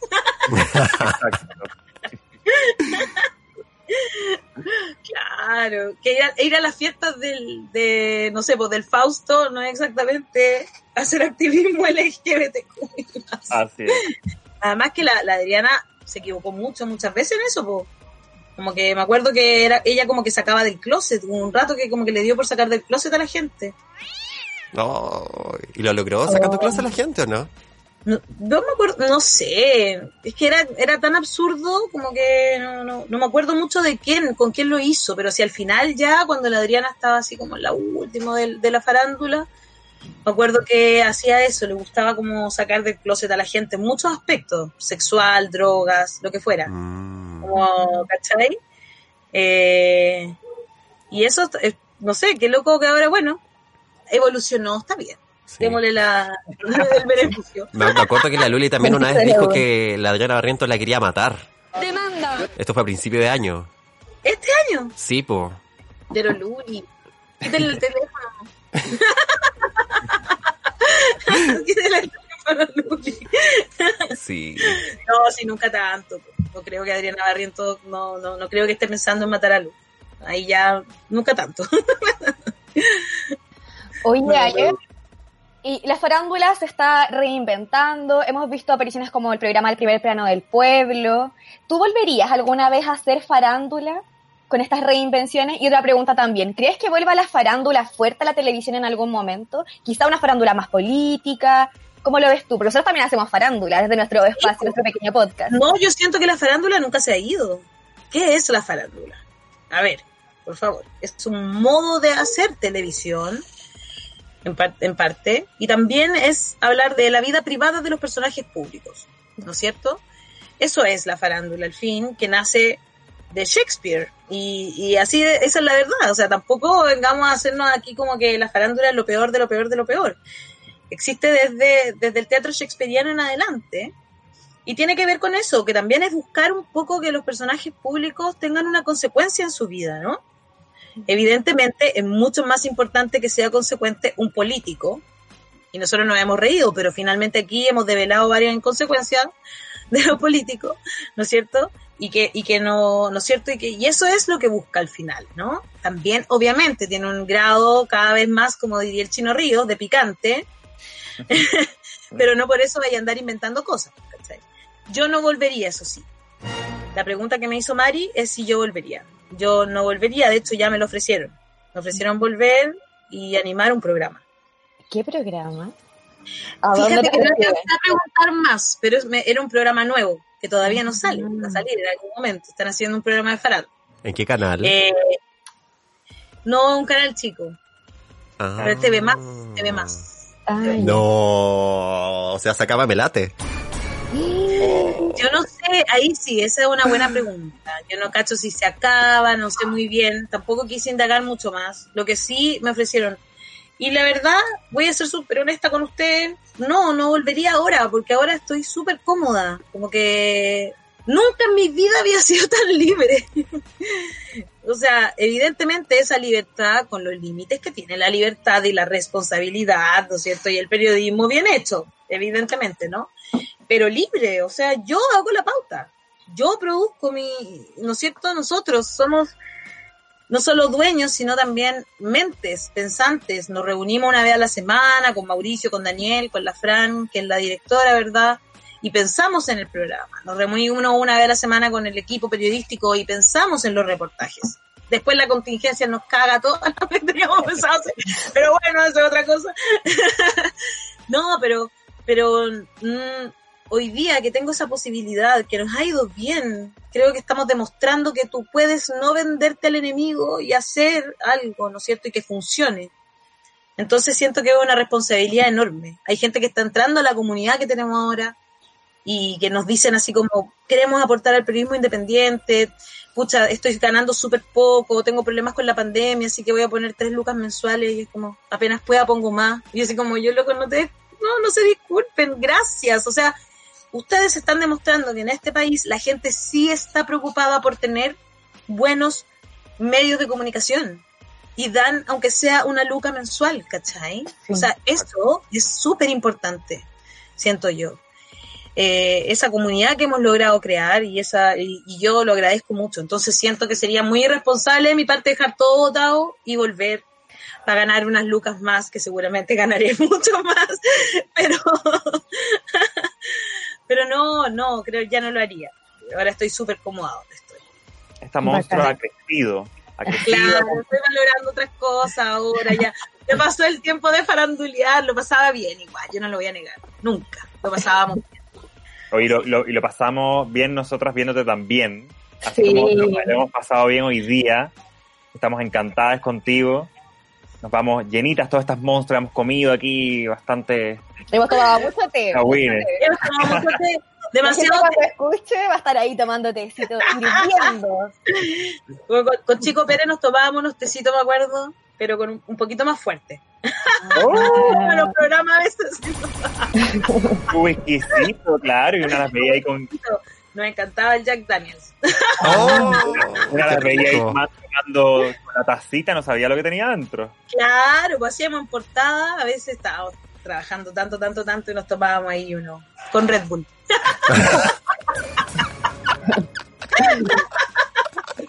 Qué rico. El próximo episodio, por favor. Alguna vez, el otro día me encontré con Andrés Mendoza, con quien hacíamos primer plano en la calle. Me, me mostró una foto del año como 2004 y me dijo, hagamos algo, hagamos algo con petacha, la pata.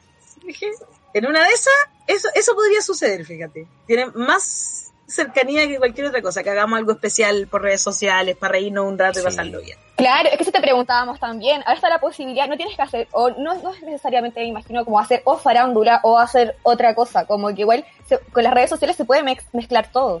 Claro, puedes hacer de todo. hacer algo un poquito más magacinesco, no, no, no le, no, a mí me gusta, ¿cachai? Pero, pero creo que lo haría dentro de mi propio medio incluso, ¿por qué no? Ponerle ahí un rato, ¿ah? ¿Por qué así llevar un estilo monstra para la voz de los que sobran? Y hacemos una Oh. farándula, Su palabreo. claro, ahí semi Ya, po. Ah. Mientras no le pongas braga como hacen en el mostrador. ¿Qué me haga? ¿Inventaste braga? Leí eso ayer. ¿Y qué tal esa, esa, esa idea de ponerle braga al, a, a ¿Por ese... qué le pusimos Praga? Era porque como que nuestra bajada en nuestra mente era aquí manda calzón. Mm. Mira. Era, e- esa era la- nuestra, bajada que le hicimos con dos amigas. Otro día les cuento esa experiencia porque da mal. La triste, y además que es la triste experiencia, así que es larga. Oh. Creaste, pero ya no pertenece a ti en el fondo, ¿o sí? Exacto. Es triste porque tuve que dejar partir a la hija. Wow. Eh, sí, pues hicimos Braga con, con la Ingrid Garcés y la Laura Quintana. Y bueno, siempre lo hicimos para el mostrador éramos socios básicamente, nosotros éramos dueñas de Braga, el mostrador eh, nos asociamos, digamos. Publicaba. Claro, publicaba. Y, mm, pero esa, esa no terminó también esa sociedad. diré eso, diré eso, lo dejaré ahí. Es una larga y triste historia para un Monstra 2. ah. Bueno, chiquillas, tenemos Comilona entonces parte 2. Eso, Comilona parte 2. Sí, después, de la entrevista Pamela Giles, te vamos a llamar de nuevo. Ah. o te vamos a tener de contacto telefónico, Ale. De comodín, cuando Pamela Giles diga, ¿quién quiere llamar? Ale, bye. Oye, Ale, antes de despedirnos, quisiéramos darte un minuto de confianza. A lo mejor te quedaste con ganas de palabrear a alguien, a lo mejor te quedaste con algo, alguna papita atravesada, a lo que quisieras comentar de la contingencia, a lo que eres dejar ahí delegado en este capítulo para las monstruos que estén escuchando, invitarlas también a tu programa. Adelante. Ya, como una, una bajada final. eh, me gusta me, me gusta mucho primero que el programa se llame Monstras, porque creo que lo que hace es reivindicar a todas las que alguna vez hemos sido villanas. Yo durante mucho tiempo creo que eso es lo que más sentía, que éramos en la televisión, los que hacíamos farándula éramos como los villanos, los que existíamos para que la gente pudiese odiar. De hecho, en algún momento por eso gritábamos odiar, odiar, odiar. Y hoy día mi odio lo estoy canalizando de otra manera, porque la verdad, hace mucho tiempo que no odiaba tanto a, alguien, creo yo, como la cara de Saldívar y Briones. Podría ponerla acá adelante y capaz que tenga buena puntería. Eh, así que, y no, y la verdad es que he odiado demasiado ya. Así que hoy día ha sido un día donde, donde he odiado mucho.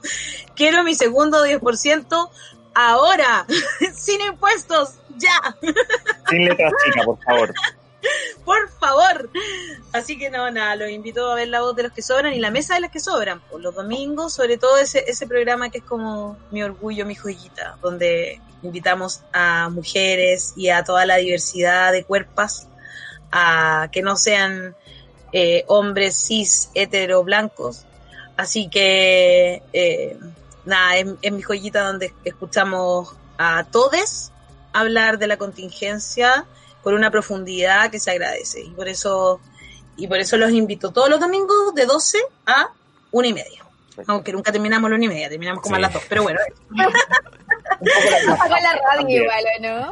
Pasa con este tema porque como que estáis muy libremente en el computador conversando, te entretienes. No es como en la tele, que me imagino que es como te cortan y ya se acabó, chao. No, y en la radio nosotros hacemos la voz de los que sobran todos los días. Y claro, yo me, me, me he acostumbrado a este formato. Y en la radio no, pues es como en la pausa, tienen que ir a la pausa, que se olviden de la pausa. Y tú estás súper entretenido, así como escuchando. Yo, oh, oh, cierto, tengo que ir a la pausa. Y después ya el programa quedan tres minutos y el invitado está profundizando en una cuestión así. En- eh, eh, no sé, pues enseñándote la triangulación de Piñera va la, a hacerse de la AFP. y tú con un signo aquí como cuin, cuin, cuin, cuin, cuin, intentando hilar. Se acabó el programa, tengo que despedir. chao, que les vaya bien. Entonces es como terrible, terrible. Nos acostumbramos un poco a este formato, eso es verdad. Muy de la, de la pandemia. Y aún así es un formato que, que, que funciona, que también nosotros agradecemos tener programas ¿cierto? De, de, esta índole, o sea, no solamente para, para, nosotros construir un programa así, sino también tener otros referentes, ¿no? Porque para nosotros también es complejo encontrar referentes en medios tradicionales. Eso Esta es. la principal razón por la que nosotros creamos también estos programas, La Cabunera y Monstrua. Entonces... Sí, a mí me parece que, que es súper importante. O sea, es súper importante que encontremos otra fuente, otro referente. Eso es, es una parte súper importante para la sociedad, porque hemos crecido escuchando y viendo leyendo a referentes que no, que no son iguales que nosotros, que no han tenido nuestras vivencias y que ya sabemos que no tienen idea de cómo son nuestras vivencias. Creen que ganar un millón y medio es ser rico, cuando con un millón y medio de pesos una familia vive al ras ras, ¿cachai? Si es que. Entonces, claramente necesitamos personas que conozcan un poquito del mundo, por lo menos. Así con estas últimas palabras de Alevalle, tan centrado en lo social, en lo político, una farándula reconstruida, reconstituida, transformadora. Nos despedimos, chiquillas. Agradecemos eh, que nos hayan escuchado. Agradecemos a Levalle, gran invitada, gran monstrua. Sí. Se comió a todos y todas por igual. Muchas Eso. gracias por contestarnos. Ah. No, gracias a ustedes. Lo pasé súper bien. Me reí, lo disfruté mucho. Bueno, nosotros también. Que te vaya muy bien bueno. en todos tus proyectos. Muchas gracias. Y para quienes no están escuchando este episodio, recuerden que pueden además seguirnos en nuestras redes sociales. Estamos en Instagram como Monstruas Podcast, pero también nos pueden seguir en nuestra red social matriz como La Caguinera Podcast. Y también estamos en Spotify, en iTunes, eBooks y Apple Podcasts. Chiquillas, nos veremos en el próximo episodio. Estén atentas a las redes sociales. Estén, Estén bien. bien. Hasta chau, la chau, chau. Chau. Monstruos es un programa de la Cagunera Podcast, producido, grabado y editado por tus opinólogas favoritas. El tema principal es obra original de Nadrán.